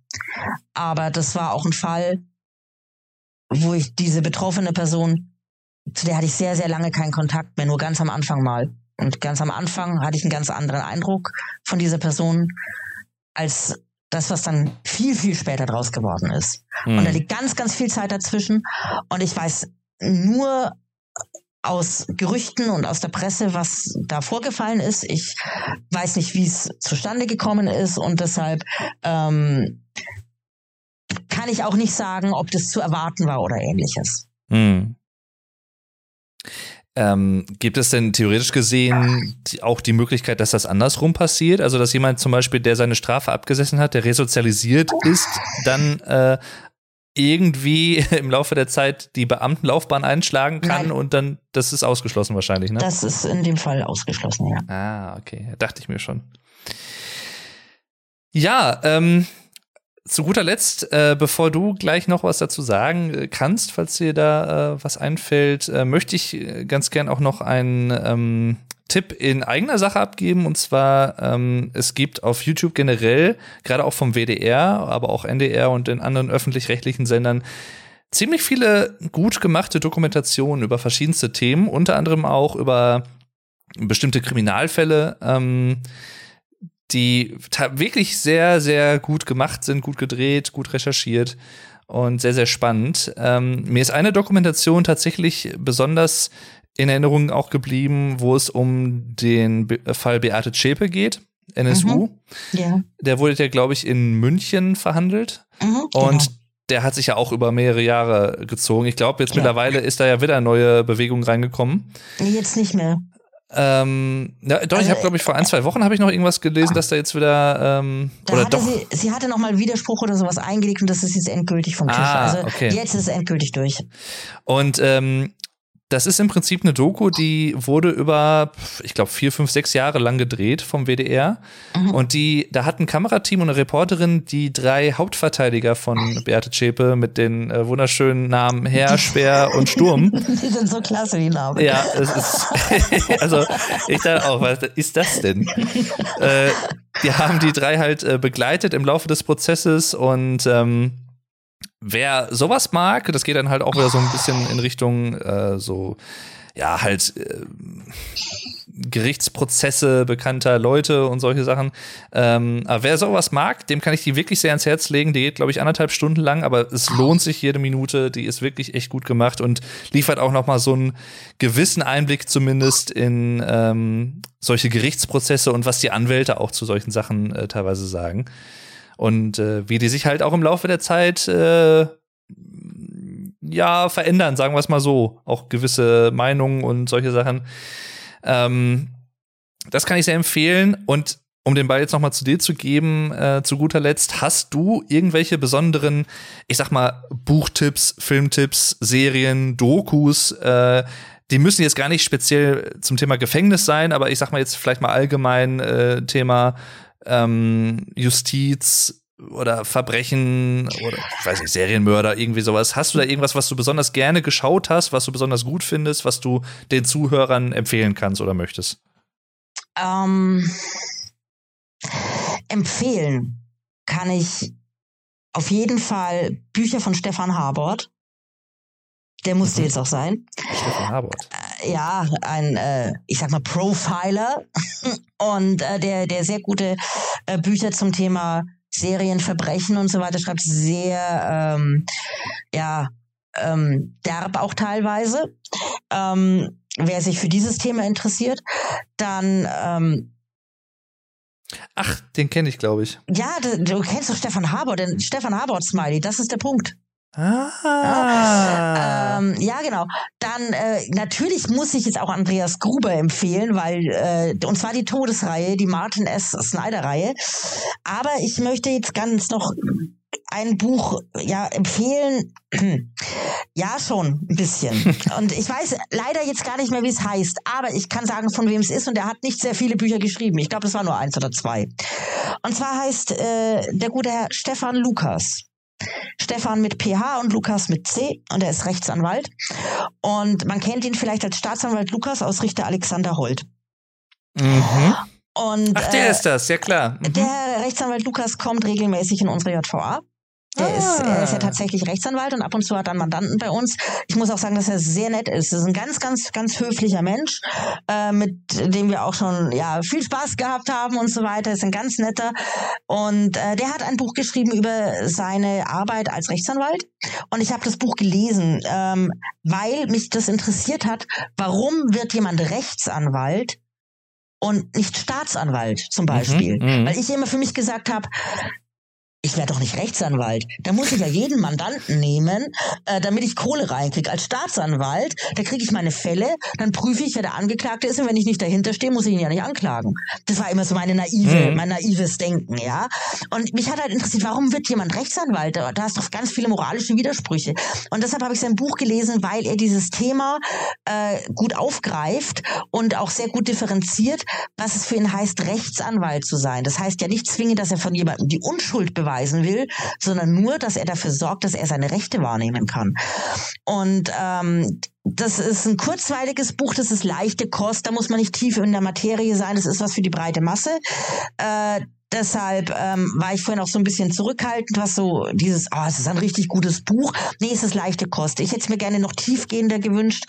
Ähm, aber dann wäre es halt jetzt nichts für, für jedermann wahrscheinlich gewesen. Ja. Aber ich kann es empfehlen, weil es ist eine interessante Perspektive und ähm, ja, kriegt ja. man auch als E-Book und ja, zieht euch ruhig mal rein. Es ist nicht besonders umfangreich. Das hat man an einem entspannten Nachmittag auch durch. Ich habe gerade mal nachgeschaut. Ähm, mhm. Und zwar hat er zwei Bücher wohl geschrieben bisher. Äh, mhm. Das eine heißt Auf der Seite des Bösen. Das war das. Das ist von 2012. Mhm. Äh, meine spektakulärsten Fälle als Strafverteidiger. Ja. Und dann gibt es noch ähm, Garantiert nicht strafbar von 2017. Das habe ich noch nicht gelesen. Also ich kenne nur dieses eine und das von 2012 eben. Und ähm, ja, das, ah, ja. ähm, mich hat es einfach mal auch interessiert, weil äh, er halt, wie gesagt, auch ab und zu bei uns ist und ähm, es ist immer interessant, Bücher von jemandem zu lesen, die man kennt. Und mhm. wobei ich hatte, ich hatte leider noch jetzt noch nicht die Gelegenheit, mit ihm darüber zu reden. Ich würde gerne mal wissen, ob er es wirklich selber geschrieben hat oder ob er nur den Inhalt geliefert hat jemand anders hat es in Worte gefasst. Ah. Das ja. weiß ich nicht. Aber es klingt ein bisschen so, als hätte er es selber geschrieben. Also das finde das finde ich ja auch generell interessant, um das nochmal kurz zu erwähnen. Es gab ja also Anfang der 2000er sehr, sehr viele Gerichtssendungen im deutschen Fernsehen. Ja. Äh, und einige von denen, ich glaube, die Barbara Salisch und der Alexander Holt sind ja wirklich Richter. Das sind ja keine Schauspieler, ne? Also alle, äh, ja, ja, das schon. Also Alexander Holt war unser Richter hier bei uns bevor er zum Fernsehen gegangen ist. Ach, nein. Ist hier, der ist hier sehr Ich habe ihn mal fast überfahren. Äh, einem Tag, nee, war das Tag der offenen Tür. Es war am Tag der offenen Tür, genau. da bin ich dann, habe ich mich ganz schnell aus dem Staub gemacht. Ich hatte nämlich Dienst und hatte dann Feierabend. Und ich fahre vom bediensteten Parkplatz weg und bin etwas zügig aus der Ausfahrt raus und habe fast über den Haufen gefahren. Weil er kam da gerade aus der JVA raus, weil er sich die JVA angeschaut hat. Das war sehr, aber ist ja auch ein ganz netter. Und, aber der ist bei uns sehr, sehr bekannt. Und also ich sag mal so, die, die Anwälte, die bei äh, der Sendung Richter Alexander Holt waren, das, die sind ja alle so aus dem Raum oder viele aus dem Raum München, Augsburg und so weiter. Und äh, also Bayern eben und die kommen bei uns dann doch, einige von denen kommen da doch regelmäßig rein. Während jetzt Barbara Salisch wird in Köln oder wurde in Köln gedreht und die Anwälte, die da aufgetaucht sind, die äh, zu denen hatte ich jetzt noch keinen persönlichen Kontakt. Hm. Ja, liebe Steffi, ich äh, möchte mich bedanken, dass du dir die Zeit genommen hast. Ja, vielen Dank, dass du dich dafür so interessiert hast. Ja, also ich, äh, mir werden wahrscheinlich im Nachhinein auch noch 20 weitere Fragen einfallen, die mir jetzt vorab nicht eingefallen sind. So ist es meistens bei Podcast-Folgen bei mir. Aber ähm, ich sag mal, sollte ich noch mal 50 Fragen oder so zusammen äh, kriegen, dann können wir vielleicht noch mal eine Nachfolge-Episode machen, wenn du Lust hast. Äh, muss ich mir ein freies Wochenende suchen, glaube ich, weil das war jetzt doch etwas länger gerade. Ja, äh, es tut mir leid. Ich hoffe, es war okay. Ja, für mich schon. Äh, Alex wartet halt, aber das macht nichts. Ähm, ja. nein, ähm, hat wirklich großen Spaß Spaß gemacht und ähm, ja, ich hoffe, dass ich jetzt die Justiz nicht in zu schlechtes Licht gerückt habe und ach nein, alles gut. Also bei mir zumindest nicht. Ja, dann ist ja gut. ähm, ich hoffe halt auch, dass es vielleicht, also ich, klar für, ich sag mal, äh, Deutsche, die das jetzt hier gehört haben, aber vielleicht auch für Leute aus anderen Ländern, die diesen Podcast hören, aus, keine Ahnung, Japan oder Amerika oder so, äh, die finden das Thema ja vielleicht auch interessant und vergleichen das so mit ihren ähm, Gefängnissen und wie das da alles strukturiert ist, falls sie da was zu wissen. Ich, äh, also ich könnte mir vorstellen, dass das auch, also ist für alle wahrscheinlich sehr interessant. Und es ist halt auch ein Thema, was man jetzt auch nicht jeden Tag mal irgendwie bespricht, beziehungsweise du bist auch, das wird dich wahrscheinlich nicht wundern, die einzige Person, die ich kenne, die in einem Gefängnis arbeitet. Äh, ich glaube, so viele Berührungspunkte haben viele Leute damit halt auch nicht persönlich. Weswegen ja, es halt so, ja. umso interessanter ist, äh, dass du mal so ein bisschen erzählt hast aus dem Arbeitsalltag. Und äh, ja, wie gesagt, vielen lieben Dank. Und äh, falls ihr die Steffi übrigens mal abseits des Gefängnisses oder dieser Folge auch ein bisschen akustisch zumindest auch erleben möchtet, ihr beim Spielen zuschauen möchtet, dann könnt ihr das auch gerne tun auf YouTube. Da hat sie nämlich auch einen Let's Play-Kanal. Der nennt sich Ash Zaha, also A-S-H Z-A-H-A Doppel-R. Ich hoffe, ich habe das jetzt richtig buchstabiert. Ja, das war richtig. Ja. Ich, das ist nämlich immer, das ist, wenn ich dann irgendwann sowas buchstabiere, dann denke ich mir immer so, habe ich das jetzt richtig gemacht? ähm, und da äh, Let's Play die Steffi auch ganz, ganz äh, tolle Spiele von älteren Sachen zu neueren Sachen, Harry Potter, Tomb Raider und so weiter und so fort. Da ist vieles für euch dabei, also schaut euch gerne mal das an. Und ich finde übrigens auch, wenn ich das mal so sagen darf, ähm, du hast ich weiß nicht, ob ich dir das schon mal erzählt habe, aber wenn nicht, dann sage ich es jetzt einfach mal. Du hast eine sehr angenehme Stimme und du hast auch eine sehr angenehme Art, Sachen zu erklären. Also ich könnte mir tatsächlich auch vorstellen, dass du auch selber zum Beispiel ganz guten Podcast haben könntest. Ähm, du hast es mir mal gesagt, das war beim allerersten Skypen. Siehst du? Ja. Und es ist auch so. Mir ist da ein, was eingefallen. Ähm, ich habe tatsächlich, das war kein Podcast, aber ich habe mal ein Video gemacht. Äh, wo man ab und zu mal hinschauen kann über das Thema Synästhesie. Und ja. das ist auf meinem Kanal. Also wenn jemand sich für das Thema Synästhesie interessiert, da ist tatsächlich was. Aber ähm, ich möchte auch gar nicht viel Eigenwerbung machen, weil momentan mache ich nicht viel auf dem Kanal, kommt aber wieder und hatte da technische Probleme. Und ja, vielen Dank auf jeden Fall für die Werbung und für das Kompliment gerade eben noch. Sehr gerne in beiden Fällen. Und äh, ihr findet natürlich auch alle einen Link zu Steffis Kanal in der Beschreibung dieser Podcast-Folge, ist ja klar. Also viel, äh, wie gesagt, vielen lieben Dank auch an euch fürs Dabeisein. Vielen lieben Dank an Steffi und äh, ich hoffe, wir hören uns beim nächsten Mal wieder. Also dann, macht's gut und Dankeschön. tschüss. Tschüss. Euer Dave.